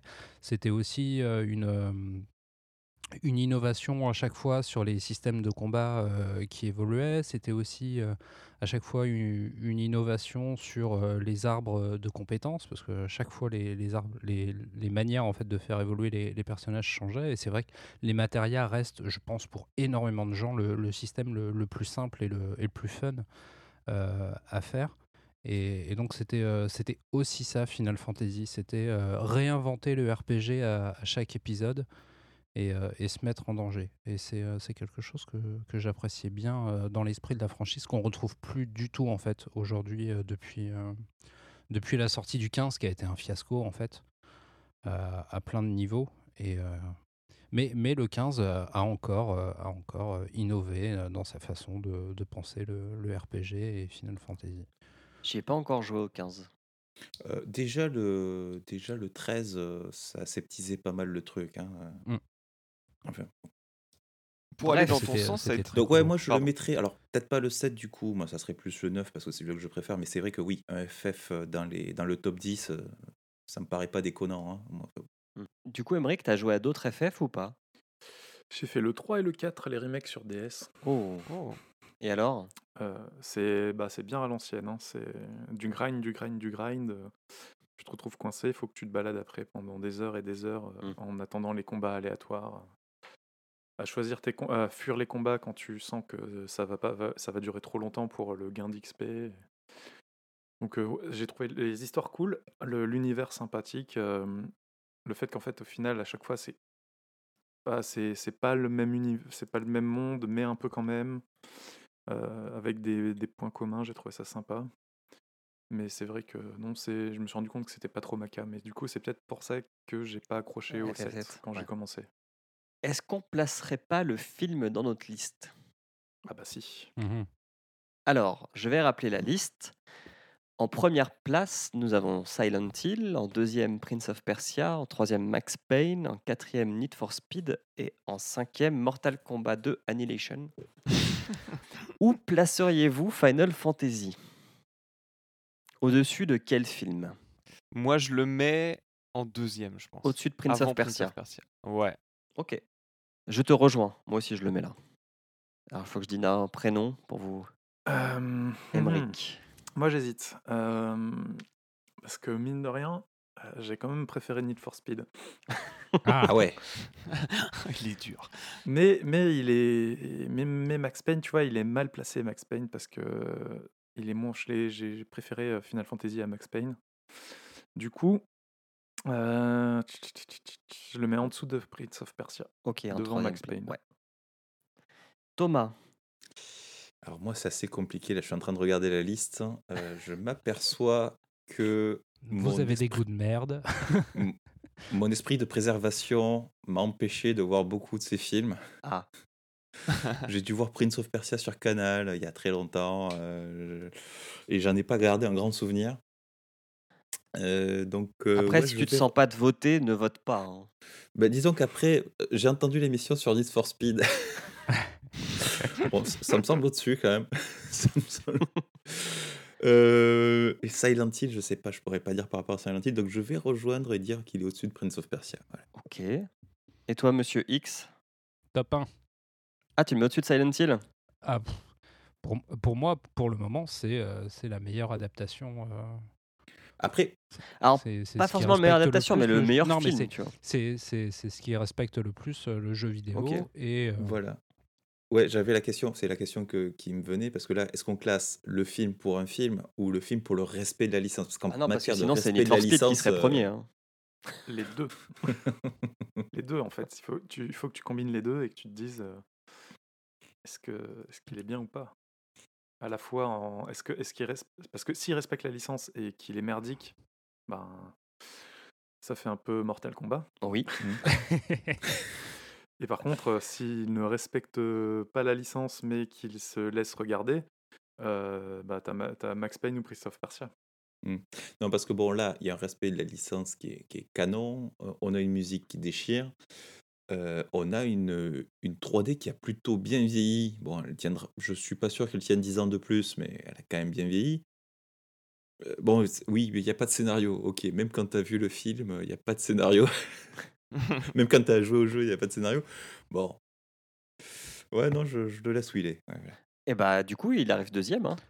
Yeah. Il y a un autre truc qu'on n'a pas dit aussi, c'est que c'est quand même vraiment des gens qui ont essayé de faire un film. Il y a des idées de mise en scène, il y a, dans la réa, il y a des plans qui sont bossés. Alors après, non, on en pense qu'on ouais. veut, mais c'est pas juste une copie des plans fixes du jeu. Il y a des idées de transition entre les plans et tout ça. C'est vraiment, on a essayé de faire un film. Hop, je le mets dans la liste. Clac. Et du coup, il sort Max Payne du podium, ce qui est pas mal. Tadam. Rien que pour ça, ça valait le coup. Et maintenant, je vais vous demander quel film vous voulez mettre dans le chapeau pour le prochain épisode. Qui a, pré- qui a fait ses devoirs? Alors, moi j'ai réfléchi, alors c'est difficile, il faut qu'il y ait vraiment un jeu vidéo dessus parce que je me suis dit, euh, Ah oui. Scott Pilgrim c'est cool, mais c'est pas sur un jeu vidéo en particulier, c'est sur un comics euh, qui parle de jeu, qui, qui aborde un peu le jeu vidéo, donc c'est pas bon. Euh, ça a été très dur. Euh, moi j'ai vu Détective Pikachu cette semaine. Est-ce- Oui. Oui. Ça, Et marche, alors, et ben alors je vous dis celui-là parce que ben pour le coup, euh, pour le coup, euh, c'est, je pense qu'il a sa place sur le podium euh, très haut, très très haut. Ok. Détective Pikachu. Très bien, Thomas, merci. Sinon, vous pouvez aller voir Sonic, mais c'est à vos risques et périls quoi. Qui d'autre? Alors moi, on en a un, moi, on en a un peu parlé, mais euh, je, je voulais proposer justement les créatures de l'esprit, et le Final Fantasy les créatures de l'esprit, parce que c'est super intéressant sur le respect d'une licence. euh, je sais pas si qui l'a déjà vu. Oui. Et Ouais, j'ai vu. Quand, quand on compare au jeu, pour le coup, là, euh, le Advent Children, il n'y a aucune subtilité. Dans les créateurs de l'esprit, c'est une autre. euh, ça aurait pu être un jeu, sauf que c'est un film, mais il y a les mêmes noms de personnages, il y a le principe. euh, de- de- et D'énergie de la Terre, etc. ouais. Ouais, l'énergie de la Terre et tout. Et donc, du coup, comme euh, le film adapté d'un jeu, je trouve ça assez intéressant à regarder. Oh, Ok. Il est chiant as fuck. Mais non, il est, il est très bien aussi. Il est onirique. Et il est sorti avoir joué au 4 jeu ans avant. Non, il est Ouais. c'est pas tiré d'un jeu. C'est jeu. pas tiré d'un C'est jeu. pour ça que personne ne comprend rien, c'est ça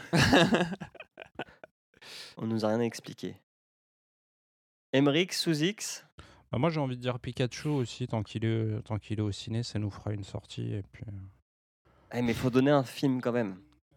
À pas donner deux fois Détective Pikachu. Ah, bah, mais Super Mario Bros alors. Oh bâtard. Ah oui, oui, oui, oui. J'ai hâte de le revoir. Euh, hum, hum. Alors, euh, moi j'hésite, j'hésite, j'hésite. Euh, j'aurais, j'hésite entre le premier Tomb Raider et le premier Hitman. Ah, Hitman, Ah, c'est pas mal, ouais. Euh, ouais, je pile ou face. Alors. Eh bien, face, euh, ce sera donc euh, Hitman, hein, le premier. Je crois que c'est celui avec euh, Timothy Olyphant. Moi, je le mets premier du nom. Sûrement le meilleur d'ailleurs. Ah, pas sûr. Cool.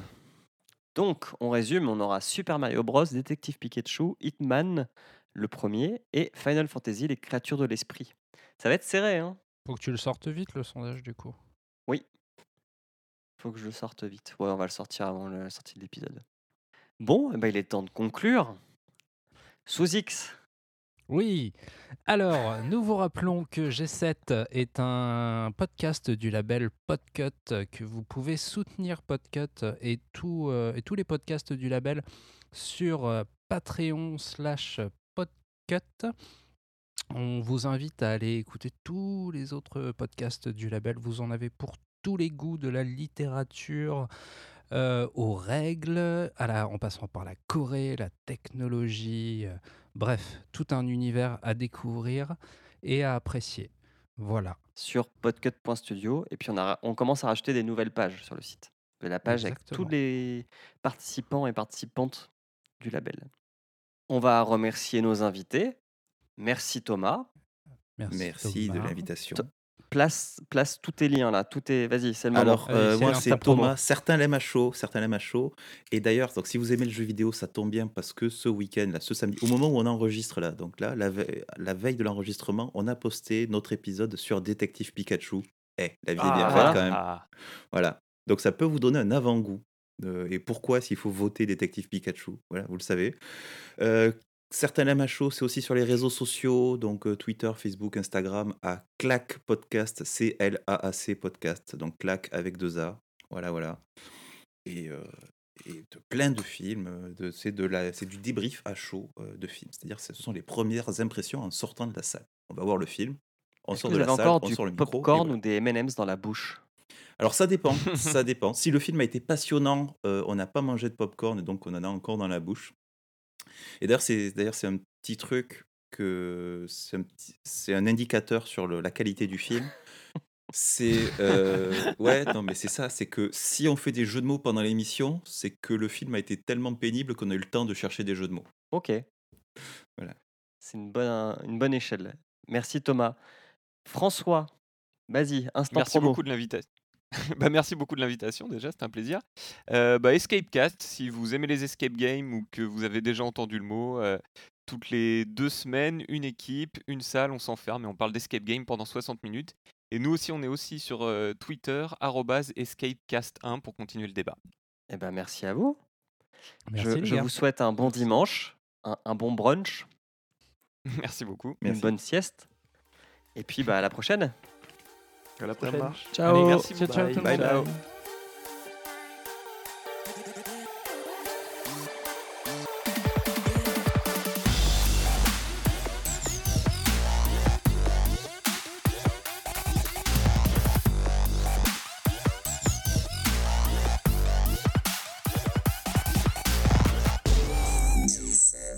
On va bien, tout le monde est content. Effectivement, mon- Putain. un de mes 1, boutons 2, 1, était- 2. Ouais, parfait. 1, 2, 1, 2, ouais. Pas trop mal. Alors, juste, euh, on va 1, 1, 1. Attends, je vais baisser mon truc. C'est Julien. Voilà. Now Ah, recording. ah, ah. Oula. Now recording. Oui, c'est l'ours. C'est l'autre ours. Il y a un ours qui n'interviendra pas. Allez, je. Oh, Grumlier est là. Octave fait coucou. Voilà. Octave. Euh, touk touk touk. Ah, mais en plus, la version complète a des, a des visuels améliorés. Waouh. Ouais, parce qu'il y a des moments, il y, a des- il y a des images, on ne sait pas d'où elles sortent. Elles ont l'air plus jolies et plus brillantes et on ne sait pas d'où elles sortent. et je me suis dit, mais c'était pas dans le film ça Et Qu'est-ce que c'est que ce truc? Et c'est juste pour filmer des plans de la ville à la con et, et deux, trois détails de scénario. Bon. Qui fait que les mecs ont l'air un peu moins d'avoir la science infuse, mais qui, qui apporte pas grand chose. Quoi. Mm, mm, mm, mm, Après, le film en lui-même n'apporte pas grand chose, donc c'est pas trop grave. hein, mais- Ah, ça non. Ça, si, il te fait Ah perdre. ouais le temps. Non, mais non. alors, là, vous regardez ça euh, avec l'œil de 2009, mais euh, de 2019, mais en 2005, ça déchirait quoi. En 2005. Ah, Mais ça déchire toujours. Pas dans le bon sens du terme. mais- Est-ce que je Ah, maintenant, commence ça déchire la rétine. mais- Euh, je- euh, tuc, tuc, tuc, tuc, tuc. Mm, mm, Alors bon, mm, mm. Thomas, ça se prononce Thomas. Ça se prononce Thomas, oui. Fench, Fanch, comment on prononce Euh, tu peux m'appeler François, Fange, c'est vraiment qu'à l'écrit, mais c'est François en breton. François, Tu peux m'appeler ok. François, ouais, Je me c'est note. parfait. Merci beaucoup.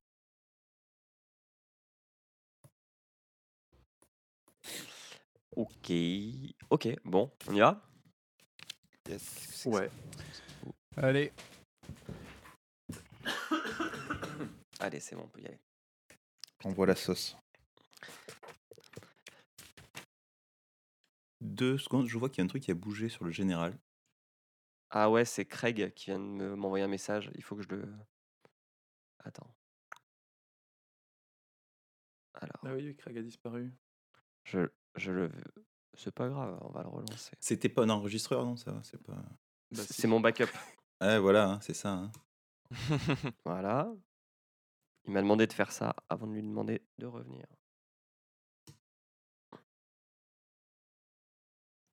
Il est de Oh oui, retour. euh.